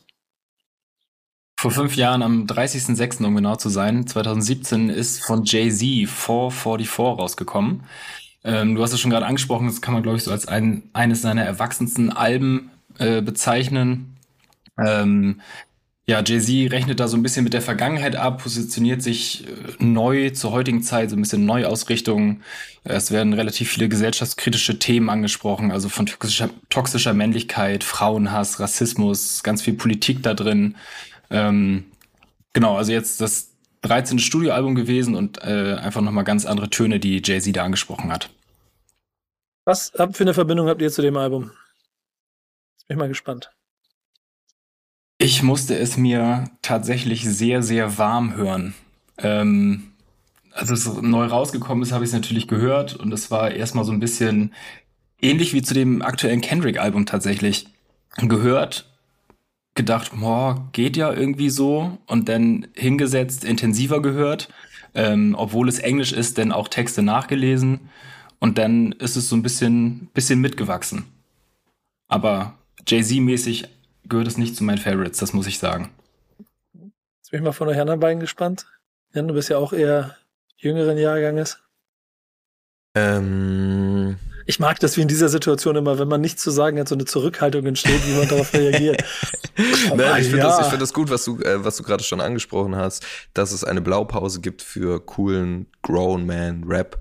Ja, ähm, wo man schön. ja jetzt auch Mr. Morale und The Big Steppers schon so ein bisschen auch einsortieren könnte. Ein, ein Mann, ähm, in diesem Fall, der Vater ist, der ähm, eine Frau hat, in dem Fall, die selber ein Superstar ist bei Jay-Z ähm, und diese ganze, dieses ganze Innenleben, ähm, ja, und, und diese ganzen Probleme und so spiegelt und dabei aber nicht an, an Coolness verliert. Und ich finde auch äh, produktionsmäßig, dass, ja, dass das sehr gut miteinander gematcht hat. Ich, also ich bin auch, äh, also ich, ich bin Fan. Ich fand, ich weiß nicht mehr, in irgendeinem Zusammenhang ähm, habe ich das Musikjournalismus schon, journalistisch schon mal beim Black Album vor 50.000 Jahren von Jay-Z so äh, diskutiert, dass das irgendwie so eine Art von gelungenem Erwachsenen-Rap sein könnte, ja, von so einem Jay-Z, der irgendwie schon Ende 20 war, als er seinen Durchbruch hatte und das ist gefühlt halt 800 Jahre her. Und äh, der Kollege ist ja tatsächlich nicht mehr der Jüngste, macht aber ähm, nach wie vor unglaublich geilen, sehr, sehr guten und halt auch erwachsenen Rap, der ähm, sowohl dieses Hip-Hop-Unternehmertum natürlich immer wieder mit als Thema hat, der sehr viel Hip-Hop-Kultur und afroamerikanische Kultur halt eben da drin hat, der immer auch politisch ist und ähm, ich weiß nicht, ich glaube, wenn ich mich auf einen Lieblingsrapper festlegen würde, wäre es vielleicht wahrscheinlich sogar Jay-Z aktuell. Und dann kommt noch mit dazu, während ich bei so Alben wie von Kendrick auch öfter das Problem habe, dass ich die natürlich äh, wahnsinnig gut und toll und wichtig finde und dann aber wieder merke, oh, jetzt habe ich wieder den ganzen Tag Kodak Black und Gucci Mane gehört, ähm, finde ich da es bei Jay-Z immer einfacher, den Zugang zu finden. Und dementsprechend habe ich, dieses Album steht einfach auch in dieser Tradition, finde ich. Die er damals so mit so Beatshare oder so, war das, glaube ich, auf äh, Black Album, so solche Songs, die das angefangen haben, äh, führte halt seitdem immer weiter. Ähm, abgesehen vielleicht von diesem einen Album, was so ein Soundtrack war zu diesem Gangsterfilm, kommen wir nicht mal auf den Namen. American Gangster? Was, wie hieß American das? Gangster, ja. genau. Ähm, ja, ist bei 444 auch so. Story of OJ war irgendwie der zweite Song da drauf. Äh, das ist das erste, wo ich dann immer dran denke bei dem, bei dem Album und äh, feiere ich voll. Sinnvoll, dass du darauf hinweist. Ja, das, ich, ich denke, ich, ich bin halt auch ehrlicherweise ein Jay-Z-Fan und freue mich über jeden Schritt, den er macht. Ich glaube, es ist die einzige Persönlichkeit, die äh, nehmen wir ein bisschen die privaten Noten da mal so, schiebe ich die mal ein kleines bisschen zur Seite, aber ähm, in seiner äh, Hip-Hop-Verkörperung halt ziemlich viel von dem richtig macht und ich natürlich auch irgendwie so mit ihm dann auch growe und, und, und älter werde und dann immer zugucken kann, wie er das macht und wie er Entscheidungen trifft, die dann auch in einer reflektierteren, älteren Variante von mir dann vielleicht auch dazu führen, denke ich über Dinge nach, wie, wie mache ich Dinge, wie, wie will ich das in der Zukunft machen und so weiter. Und dann ist er immer jemand, der das, äh, äh finde ich, äh, sagen wir, schlauer macht als alle äh, manche anderen Genies, die in den USA rumlaufen und versuchen, US-Präsident zu werden. Der eine setzt, der eine setzt sich eine rote Kappe auf und, und schreit rum und der andere bucht halt äh, ganzseitige Anzeigen in, in Tageszeitungen mit einer Adressenliste und schreibt Support your local black dealer, ne? Oder was er gemacht hat. Ähm, da ist viel schlau drin. Und dieses Album. Kann ich eine Frage dazu stellen, kurz? Ja, gerne. Das ja auch so voll dein Thema ist. Also ich bin ja voll bei dir, ne? Jay-Z hier, uh, The Goat, No Cap. Aber ähm, wo er ja zum Beispiel kritisiert wurde, auch ist für sein NFL-Engagement. Und da du ja jetzt auch beim American Football drin bist, ist das auch positiv und kann man ihn da einfach bedenkenlos abfeiern? Oder ist das im Endeffekt, keine Ahnung, Woke-Washing, Jay-Z da so, ein, so einen Job zu geben, um zu sagen, äh, jetzt haben wir unser Rassismusproblem damit hier schön kaschiert und können ansonsten weitermachen wie bisher? Bisher, die Schwarzen hauen sich die Köpfe ein und die Weißen werden reich. Du hast, du hast, du, also du kannst, das kannst du mit Jay-Z nicht. Das funktioniert nicht. So. Und das Thema ist dadurch nicht weg. Ich sehe es halt eher aus dem anderen Blickwinkel, dass es dazu führt, dass äh, ein Verständnis dafür da ist, man muss kulturell sich dem anpassen, was da draußen passiert, auch wenn die Owner-Struktur halt eine andere ist als die einer einer Hip-Hop-affinen äh, kleinen Bubble in den USA, sondern eher ganz weit weg davon. Aber die Entscheidung dahingehend, das dann so zu treffen und ihn da machen zu lassen, ist der Grund, warum wir diese Halftime-Show in diesem Sommer hatten. Die wäre sonst in zehn Jahren nicht passiert. Mhm. Ähm, dass es vielleicht das nächste Mal in, in Phoenix mehr Country wird oder so, aber das, das, das sei mal dahingestellt. Fakt ist einfach, ich glaube, Jay-Z lässt sich nicht von Karren spannen, sondern äh, sorgt halt auch mit der Personality, mit, mit seiner Personality dafür, dass es zumindest an dem Punkt in eine richtige Richtung geht. Dass es drumherum genug Probleme gibt, zeigt, jetzt würde ich sehr ins NFL-Thema eintauchen, die mhm. Kaepernick-Diskussion seit vielen, vielen Jahren. Der Quarterback, ne, der sich für schwarze Rechte eingesetzt hat, aufs Knie gegangen ist, dafür im Prinzip aus der Liga ähm, rausgeflogen ist und seitdem sportlich versucht zurückzukämpfen und ein großes Politikum ist. Vielleicht dieses Jahr bei den Las Vegas Raiders, aber im äh, Roster sein wird. Ähm, Und auch das sind dann eher positive Signale in einer äh, amerikanischen Sportart, die, wie du schon sagst, schon sehr, sehr, sehr ja. damit bestimmten Punkten noch zu kämpfen hat, zu formulieren. Also so richtig auf dem Papier in Ergebnis gibt es noch nicht viel mehr als diese legendäre Halbzeitshow, aber du glaubst trotzdem daran, dass äh, es einen Unterschied macht, wenn Leute wie Jay-Z diese Jobs halt eben bekommen und dass er seinen Einfluss für was Gutes nutzen wird und nicht nur für seinen persönlichen Nutzen. Ja, also sagen wir mal, ja, ja also die Halftime-Show davor war ja auch schon auf seinem, auf seinem Mist gewachsen, ne? Und die war dann auch schon ein bisschen Hip-Hop-lastiger als die davor. Und worum geht's denn da? Was ist denn der Job? Der Job ist die Musik bei einer Halftime-Show zu machen vom wichtigsten Einzelsportereignis der Welt. Mhm. So. Und das Hip-Hop in die Hand zu geben, ähm, ist jetzt per se erstmal, finde ich, gut. So. Und äh, Snoop Dogg, please don't, ne, bitte kein Blunt, bitte, kein, bitte keine Drogen im Stadion. Was macht er? Live auf Kamera im Stadion, jeder sieht, wie er noch kurz einen durchzieht, bevor er auf die Bühne geht. Ähm, Eminem, bitte kein Kniefall für Kaepernick. Was macht er? Stellt sich genau in die Position, dass die Kamera gar nicht um ihn rumkommt. So, äh, Dr. Dre, bitte nicht äh, Still Not Loving the Police rappen. Was macht er? Rappt diese Zeile. Ähm, und du hast nicht so viel danach Skandale gehört, sondern das, das sind Elemente, die dazu führen, dass da das, das Imperium sich bewegt. So formulieren wir es mal. Glaube cool. ich. Glaube ja. ich. Ja, so möchte ich es auch gerne sehen. Danke. Ja, toll, möchte ich auch gerne sehen. ist richtig so. Wir warten ab. Am Ende des Tages äh, bleibt da, glaube ich, die Hoffnung auch Vater des Gedanken. Ähm, genauso wie meine Hoffnung, dass ihr das Album mehr gefeiert hättet, also vor allen Dingen euch bei euch beiden Jüngeren, aber ich fühl's nach, ist okay. Ich, ähm, ich äh, mag trotzdem 444, deswegen herzlichen Glückwunsch. Ähm, mal sehen, was ihr mitgebracht habt. Jetzt bin ich mal gespannt. Können wir mal kurz hier, ich weiß, vielleicht ist das für die Hörer auch spannend, aber was für ein Jahrgang seid ihr denn überhaupt alle? Ich frage mich gerade, wie viele Generationen wir hier überspannen. Ich bin 83. Jahrgang. 77. Ja, ich 91. bin 92. Ja, siehst du? Zweieinhalb Generationen. Okay, okay, kommt schon was zusammen. Ja. Ach, sorry, ich wollte nicht unterbrechen. Also wollte ich doch, aber äh, zurück. Nö, aber jetzt musst du liefern, ne? Dein Classic der Woche. Dein Classic. Ach so, ja, ich habe mich hier für, ähm, ich dachte, wenn ich hier schon mal bei, bei Backspin zu Gast bin, ähm, dann äh, überlege ich mal so, was so richtig, richtig Classic für mich ist und bringe gerne auch mal was Älteres mit. Und äh, habe tatsächlich was von 96 mitgebracht. Das ist das Jahr, wo ich mit 13 Jahren angefangen habe, Rap zu hören. Äh, kein Album, sondern ein Mixtape. Crooklyn Cuts Volume 3, Tape A von DJ Premier. das klingt schon alleine nerdy as fuck. Ne? Sind ja. also ganz klassische Mixtapes, die ich damals auf Kassette hatte. Ne? Und ich finde es einfach so geil, da so nostalgisch nochmal drüber nachzudenken, dass man damals ja Songs tatsächlich teilweise von diesen Kassetten erst kennengelernt hatte und dass nicht alles ne, bla bla bla auf Spotify zur Verfügung stand und so weiter und so fort. Und dass aber damals diese Mixtapes, die ja noch noch vor den Mixtapes aus diesem Mixtape-Zeitalter mit, äh, wo, wo Dipset und, und G-Unit so groß wurden mit lauter Remix und exklusiven Songs, ging es da auch noch darum, wie es dann halt so gemischt ist. Weißt du, ich kenne Songs teilweise vor allem so, wie DJ Premier sie da halt eben äh, äh bearbeitet hat. Äh, zum Beispiel Tried by 12 von East Flatbush Project ist da drauf. Ich kenne East Flatbush Project sonst gar nicht, feiere aber extremst diesen Song Tried by 12 da drauf. Oder äh, Live to Regret von Buster Rhymes kommt einfach mega geil da drauf, wie halt äh, DJ Premier 75 mal die Hook wiederholt und so weiter. Und ähm, das ist so richtig, äh, also wenn, wenn ich mal so drüber nachdenke, was würde ich auf eine einsame Insel mitnehmen? Wahrscheinlich diese DJ Premier Tapes, die gehen irgendwie immer.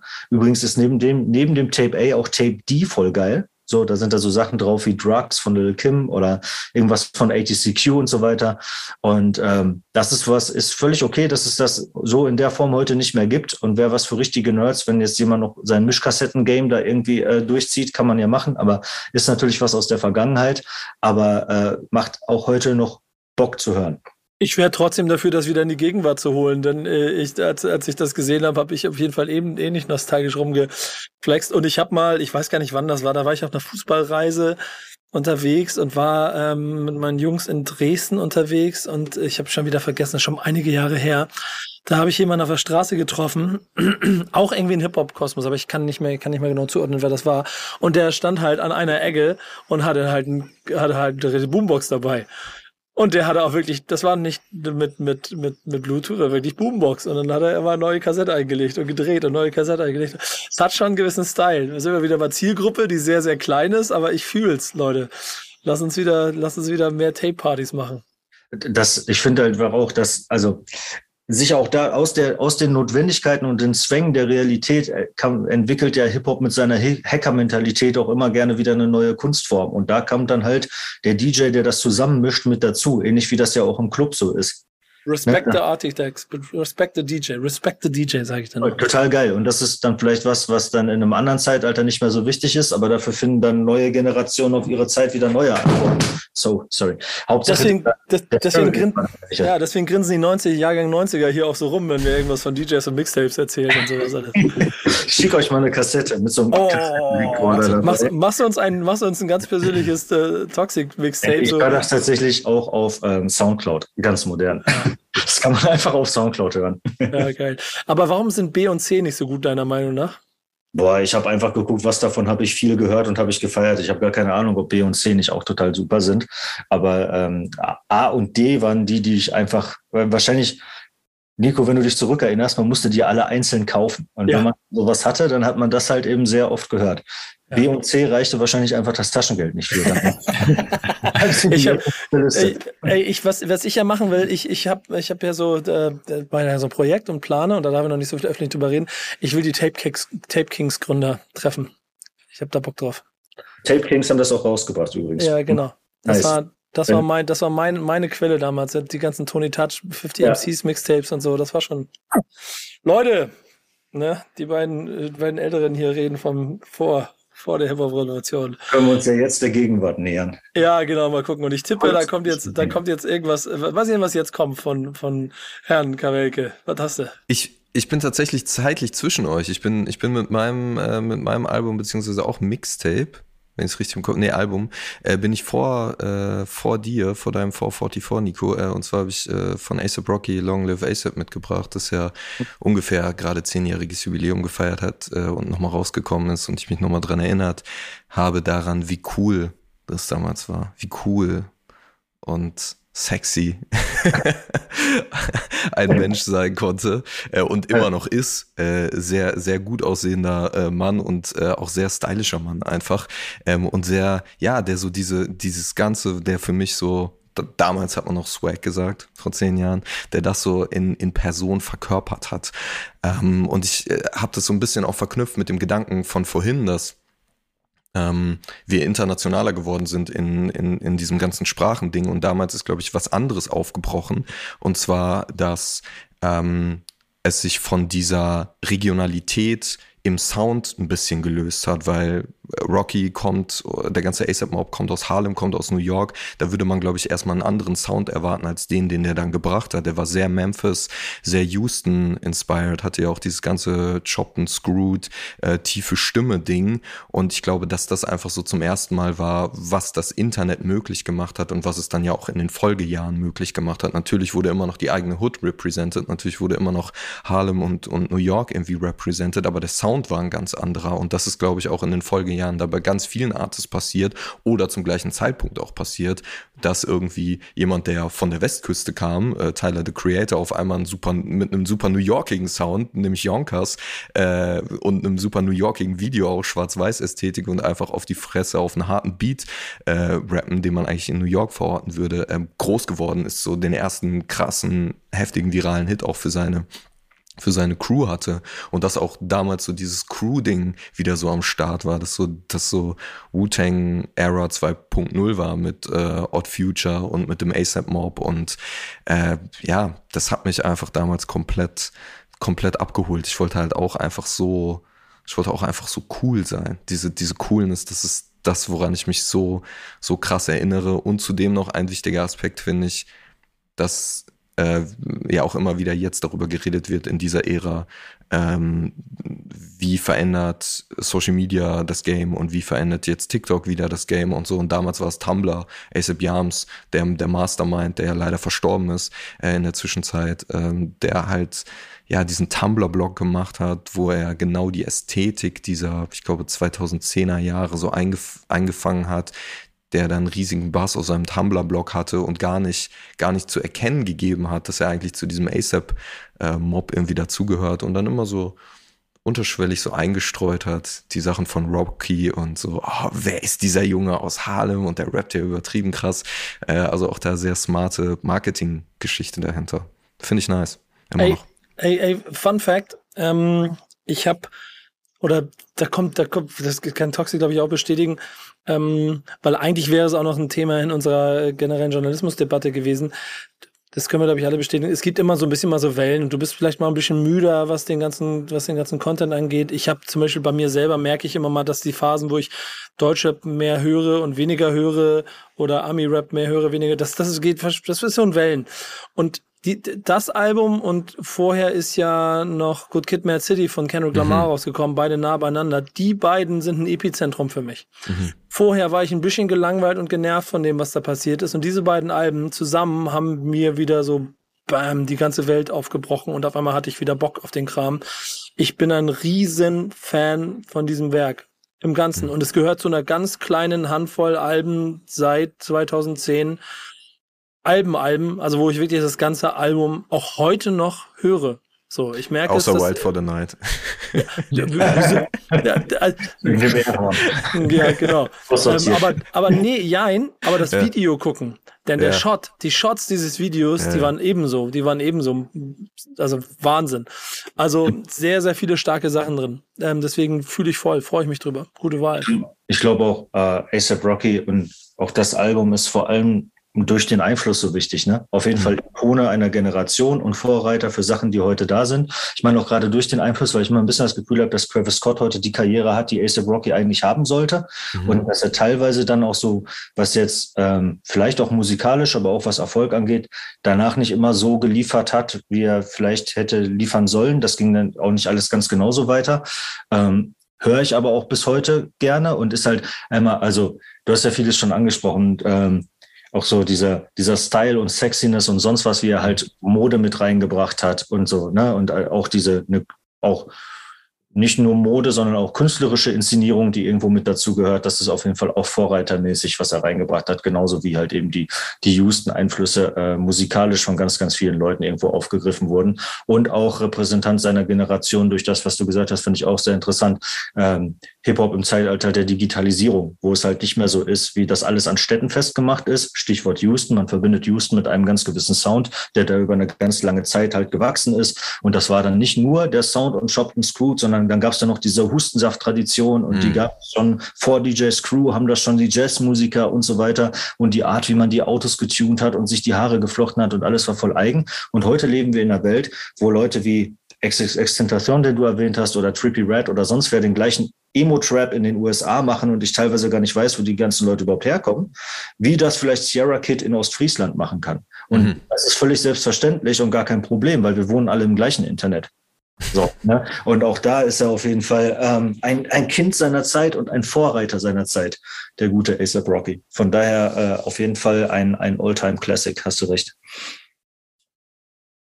Bin ein großer Fan. So, Yannick, du bist aus der gleichen Generation. Du, ist es dein, also haben wir alles gesagt oder hast du noch eine persönliche private Note dazu? Nee, nee, es ist, es ist alles gesagt. Also ich feiere das Album auch auf jeden Fall sehr doll. Ähm, ich weiß noch, als es damals rausgekommen ist, ich fand das, was ihr gesagt habt, der, der Typ ist nice, die Mucke ist nice, alles ist irgendwie nice und ich habe das damals gehört und saß da hier und war so, oh Mann, wie kann man so cool sein, warum bin ich nicht so? Ähm, und du ja, bist schon der Zweite. Wo sind eure Tattoos aus dieser Zeit, frage ich mich so. Kommt, Ich habe mir kommt noch. mein erstes Tattoo ja gerade erst gemacht, ne? Das, das Machiavelli M ist ja jetzt auf meinem Oberschenkel. Ah, stark. Das war der Anfang. Jetzt, jetzt wirst du süchtig. Jetzt, Jetzt, kommt geht's mehr. los. Es kommt Long, Live- Long Live ASAP auf zwei Genau. Augenlider und einmal übers Nasenbein. Oh Gott, oh Gott. Also keine Gesichtstattoos hier in dieser Runde. Ähm, da äh, müssen wir, glaube ich, noch ein bisschen dran arbeiten, ob das passiert. Ich bin da nicht so sicher. Äh, Gesichtstattoos haben, glaube ich, aber die, Pan- die äh, äh, die unter anderem in der Liste Songs der Woche mit dabei sind, denn wir haben in unserer Playlist Thank Backs It's Friday ja eine Playlist, mit der wir jede Woche versuchen, äh, auch wieder einen schönen Gruß an unser Thema von vorhin, ein bisschen links und rechts von dem äh, Mainströmungen auch in den Musikveröffentlichungen so ähm, eine Breite darzustellen und den Leuten links und rechts davon ein bisschen Raum zu geben und sie ähm, mit zu zeigen. Und jede Woche suche ich mir drei Songs aus und äh, es gibt mittlerweile ein ganz lustiges Spiel, weil ich scheine da sehr berechenbar zu sein. Ich weiß gar nicht warum, dass die Redaktion äh, jetzt jedes Jahr und das sind äh, jedes Mal und das ist im Moment ja hier Kada, äh, Felix und äh, Yannick tippen vorher, wenn sie die Playlist kriegen, wie viele Songs ich, welche Songs ich auswähle. Und drei von drei hat bisher noch keiner geschafft. Ich glaube, wenn drei von drei, dann lade ich persönlich zum Essen ein. Äh, aber mhm. wie sieht's denn diese Woche aus? Also, Janik, bei dir nix, ne? Ja, wir können das Thema eigentlich gleich wieder zumachen. Nachdem ich ja letzte Woche gewonnen habe und mich hier noch so groß gefeiert habe, habe ich diese Woche einfach 0 aus 3 richtig. Und Kata und Felix jeweils zwei. Also da muss ich den Sieg diese Woche leider abtreten. Ja, sehr gut. Äh, aber keiner drei von drei. Und jetzt könnt ihr da draußen raten, an welchem dieser drei Songs es gelegen hat. Also, welche haben wir? du hast dir als Song Nummer eins diese Woche Jail und 8-4 ausgesucht, Halfway Crooks. Ähm, ist die zweite Zusammenarbeit von den beiden schon jetzt. Nachdem Jail auf dem kürzlich erschienenen DNA-Album vom 8 drauf ist, ist äh, 8 jetzt halt hier als Feature drauf. Das Jail-Album Auto Solis soll Mitte Juli rauskommen, also dauert auch nicht mehr lange. Und ja, ist feinster Hamburger Boom Bap Representer Track. Ähm, die Hook ist ein Eminem 8 Mile Sample. Jail ja riesen Eminem Fan. Ähm, ja, ist eine gute Nummer, gefällt mir sehr gut. Letzte Woche haben wir über Boom Bap Fresher denn je im Stammtisch gesprochen und äh, das sind auf jeden Fall der eine ja schon ein bisschen länger dabei. Jail immer größer werden, so zwei Protagonisten dafür. Und ich muss sagen, gerade in dieser Wellenbeschreibung, ne, von der ich eben gesprochen habe, so ist das gerade wieder eine, auf die ich richtig Bock kriege. Das Jail-Album, das da kommt, ist, das erfüllt mein äh, Hamburger Straßen Boom Bap Herz, so nenne ich es mal, voll und ganz. Und diese Nummer, also bisher, also selten Song so oft gehört wie den gerade, muss ich ehrlicherweise sagen. Ich weiß nicht, ob ihr den, ob ihr den mitgekriegt habt, Jungs, aber ich feiere. Also meine, meine Lieblingszeile war auf jeden Fall die mit Angst Potter, weil ich mir vorgestellt habe, als ich dann das Video gesehen habe von diesem sehr, auch sehr harten Typen, die da die Straße repräsentieren. Jail hat ja auch irgendwie äh, eine, eine kleine Wunde auf der Nase. Ähm, ja. Also darüber über die Härte brauchen wir nicht äh, zu diskutieren. Und dann stelle ich mir aber so vor, wie er ähm, dann irgendwie Harry Potter guckt oder das Buch liest, weil er diese Referenz da reingebracht hat. Das fand ich sehr nice. Ja, sehr, sehr klassischer deutscher äh, Straßen- oder, oder, oder Gangster-Rap, den du dir da ausgewählt hast. Und ähm, wenn wir hier schon so, gerade so auf so Oldschool-Vibes waren, also ist ja einmal äh, Boom Bap beim Beat und ansonsten äh, so Mob Deep Shook Ones zu zitieren, funktioniert natürlich auch immer, ne? Der vielleicht beste Rap-Song aller Zeiten. Ja, genau. Und äh, das beste Freestyle-Battle, das kein Freestyle-Battle war aller Zeiten mit Ain't no such things mhm. as halfway crooks in a hook, funktioniert auch gut. Und ja, ich, ich, schuldig im Sinne der Anklage, das triggert ganz viele, ganz viele Retrospektiven in mir und deshalb ähm, äh, gern gewählt. Ich hab Bock drauf. Äh, hört rein. Song Nummer zwei, den der hat mir so ein bisschen das Genick gebrochen, den hätte ich nicht, nicht gedacht, dass du den wählst. Ähm, von Gringo zusammen mit Maschkal und Lars Unlimited, äh, Chief Wiggum. Das ist äh, ein Song, der auf der ja, selbsternannten Hotbox, dem Hotbox-Tape äh, einer EP, die letzten Freitag erschienen ist, von Gringo drauf ist. Ähm, diese EP ist laut eigener Aussage 70% Freestyle aufgenommen worden. Ähm, und ja, Chief Wiggin ist der Polizist von den Simpsons, wer ihn nicht kennt, ähm, und relativ, ja, bemerkenswert an dem Song finde ich halt diese, diese unterschiedlichen Flow an Gringo und Lars, die da zusammenkommen und Lars für mich auch absolut stärkster Mann auf dem Track, hat den größten, kann man es überhaupt noch Partner, der rappt ja fast die erste Hälfte des Songs durch. Ähm, ja, finde ich sehr stark abgeliefert. Was sagt ihr zur Nummer? Ich habe den Titel gelesen und war so, das ist halt ein anderer Lars bestimmt. Warum nennt sich denn jetzt noch jemand Lars? Ich habe das gar nicht gecheckt erst, bis er dann reinkam. Ähm, ich fand den Gringo-Part auch sehr unterhaltsam, muss ich sagen. Also ich, hab, ich fand vor allem auch den Beat. Ähm, das, also habe ich es richtig im Kopf, es war sehr reduziert auch, ne? Ja. Alles ja, fand sehr, ich nice. Sehr slow, sehr laid mhm. back. Ich bin halt ähm, äh, so sehr angetan von Lars Performance da drauf gewesen. Inklusive so den paar Lines und so. Da, ähm, einfach ein guter Rap-Track in einer äh, unerwarteten Combo.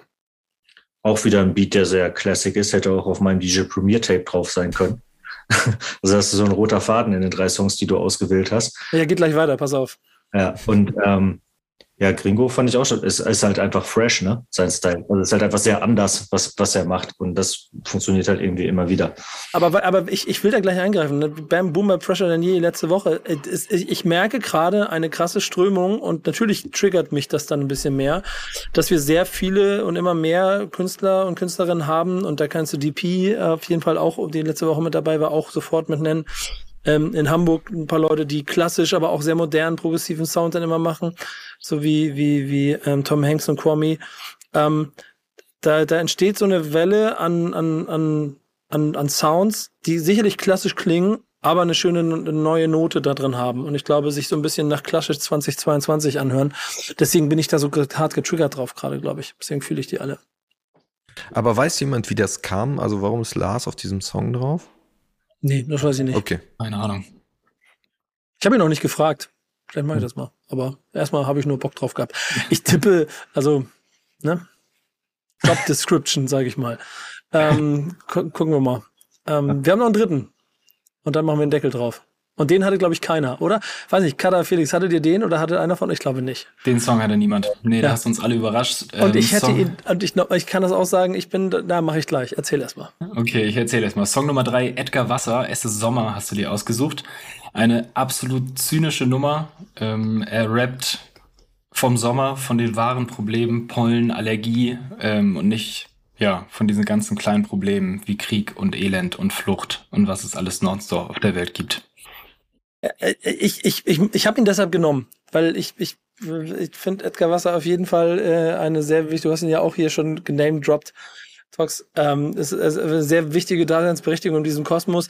Es ist mir, und es, ist, es, ist, ja, es gibt viel, was ich nicht mag und nicht höre, ganz privat, aber es inhaltlich, äh, glaube ich, sehr analytisch einordnen kann, ist mir dann immer ein bisschen zu viel gewesen, der, der, der zynischen Art oder der Art und Weise, wie das äh, gemacht wurde.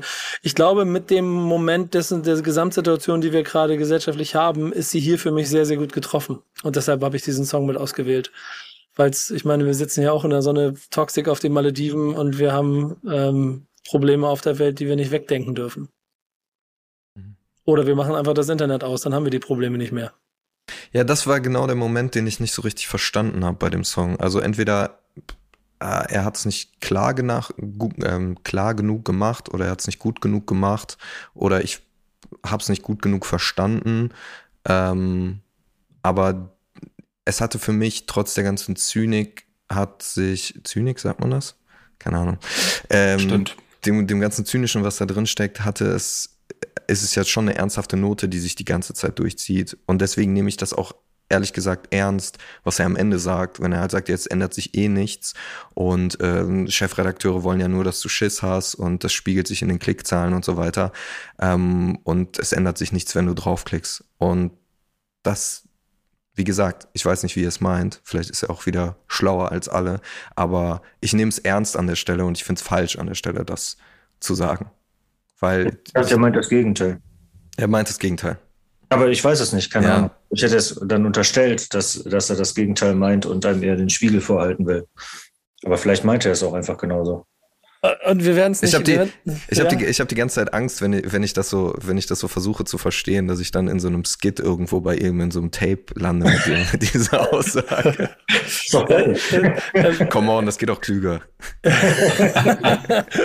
äh, im, Im Zweifel äh, würde ich mich aus dem Fenster nehmen, bist du am ehesten äh, äh, in der Möglichkeit dran, weil das ist ja sehr politisch, was da dieser Song dann am Ende mit sich trägt, ihn mal zu fragen. Lade ich, Ich, noch mal ich, ein. ich glaube, ja, ich glaube, er hat in den letzten Jahrzehnten eine überschaubare Anzahl an Interviews gegeben. Ich glaube, da Guck mal, kommen also nicht so Challenge, weit. Challenge accepted oder nicht, Herr. Kamelke? Wie sieht's ja. da aus? Komm. Schauen wir mal. Hiermit offizielle Anfrage an dieser Stelle. Mhm. Ich freue mich sehr, dass ihr unserer Anfrage gefolgt seid. So viel kann ich aber auf jeden Fall schon mal sagen. Und ähm, ich glaube, wir haben Rekorde gebrochen. Die längste Folge äh, Stammtisch und das war jede Sekunde wert. Deswegen vielen, vielen Dank, dass ihr beide hier wart. Danke für die Einladung. Hat Spaß gemacht. Sehr gerne, immer wieder gern. Ähm, du, Toxic, du wieder zurück an Strand, ne? Äh, Jan, dann, wann, wann kommt die nächste Machiavelli-Folge? Ist die schon Du, wir gehen jetzt, das ist eigentlich perfekt, äh, dass ich hier war, damit ich nicht zu sehr den Entzug habe. Wir gehen jetzt erstmal ein bisschen in die Sommerpause und sortieren uns und dann kommen wir wahrscheinlich ja in, in zwei, drei, vier, fünf Wochen wieder. Wie geht's, Stärker. Wie geht's Vassili?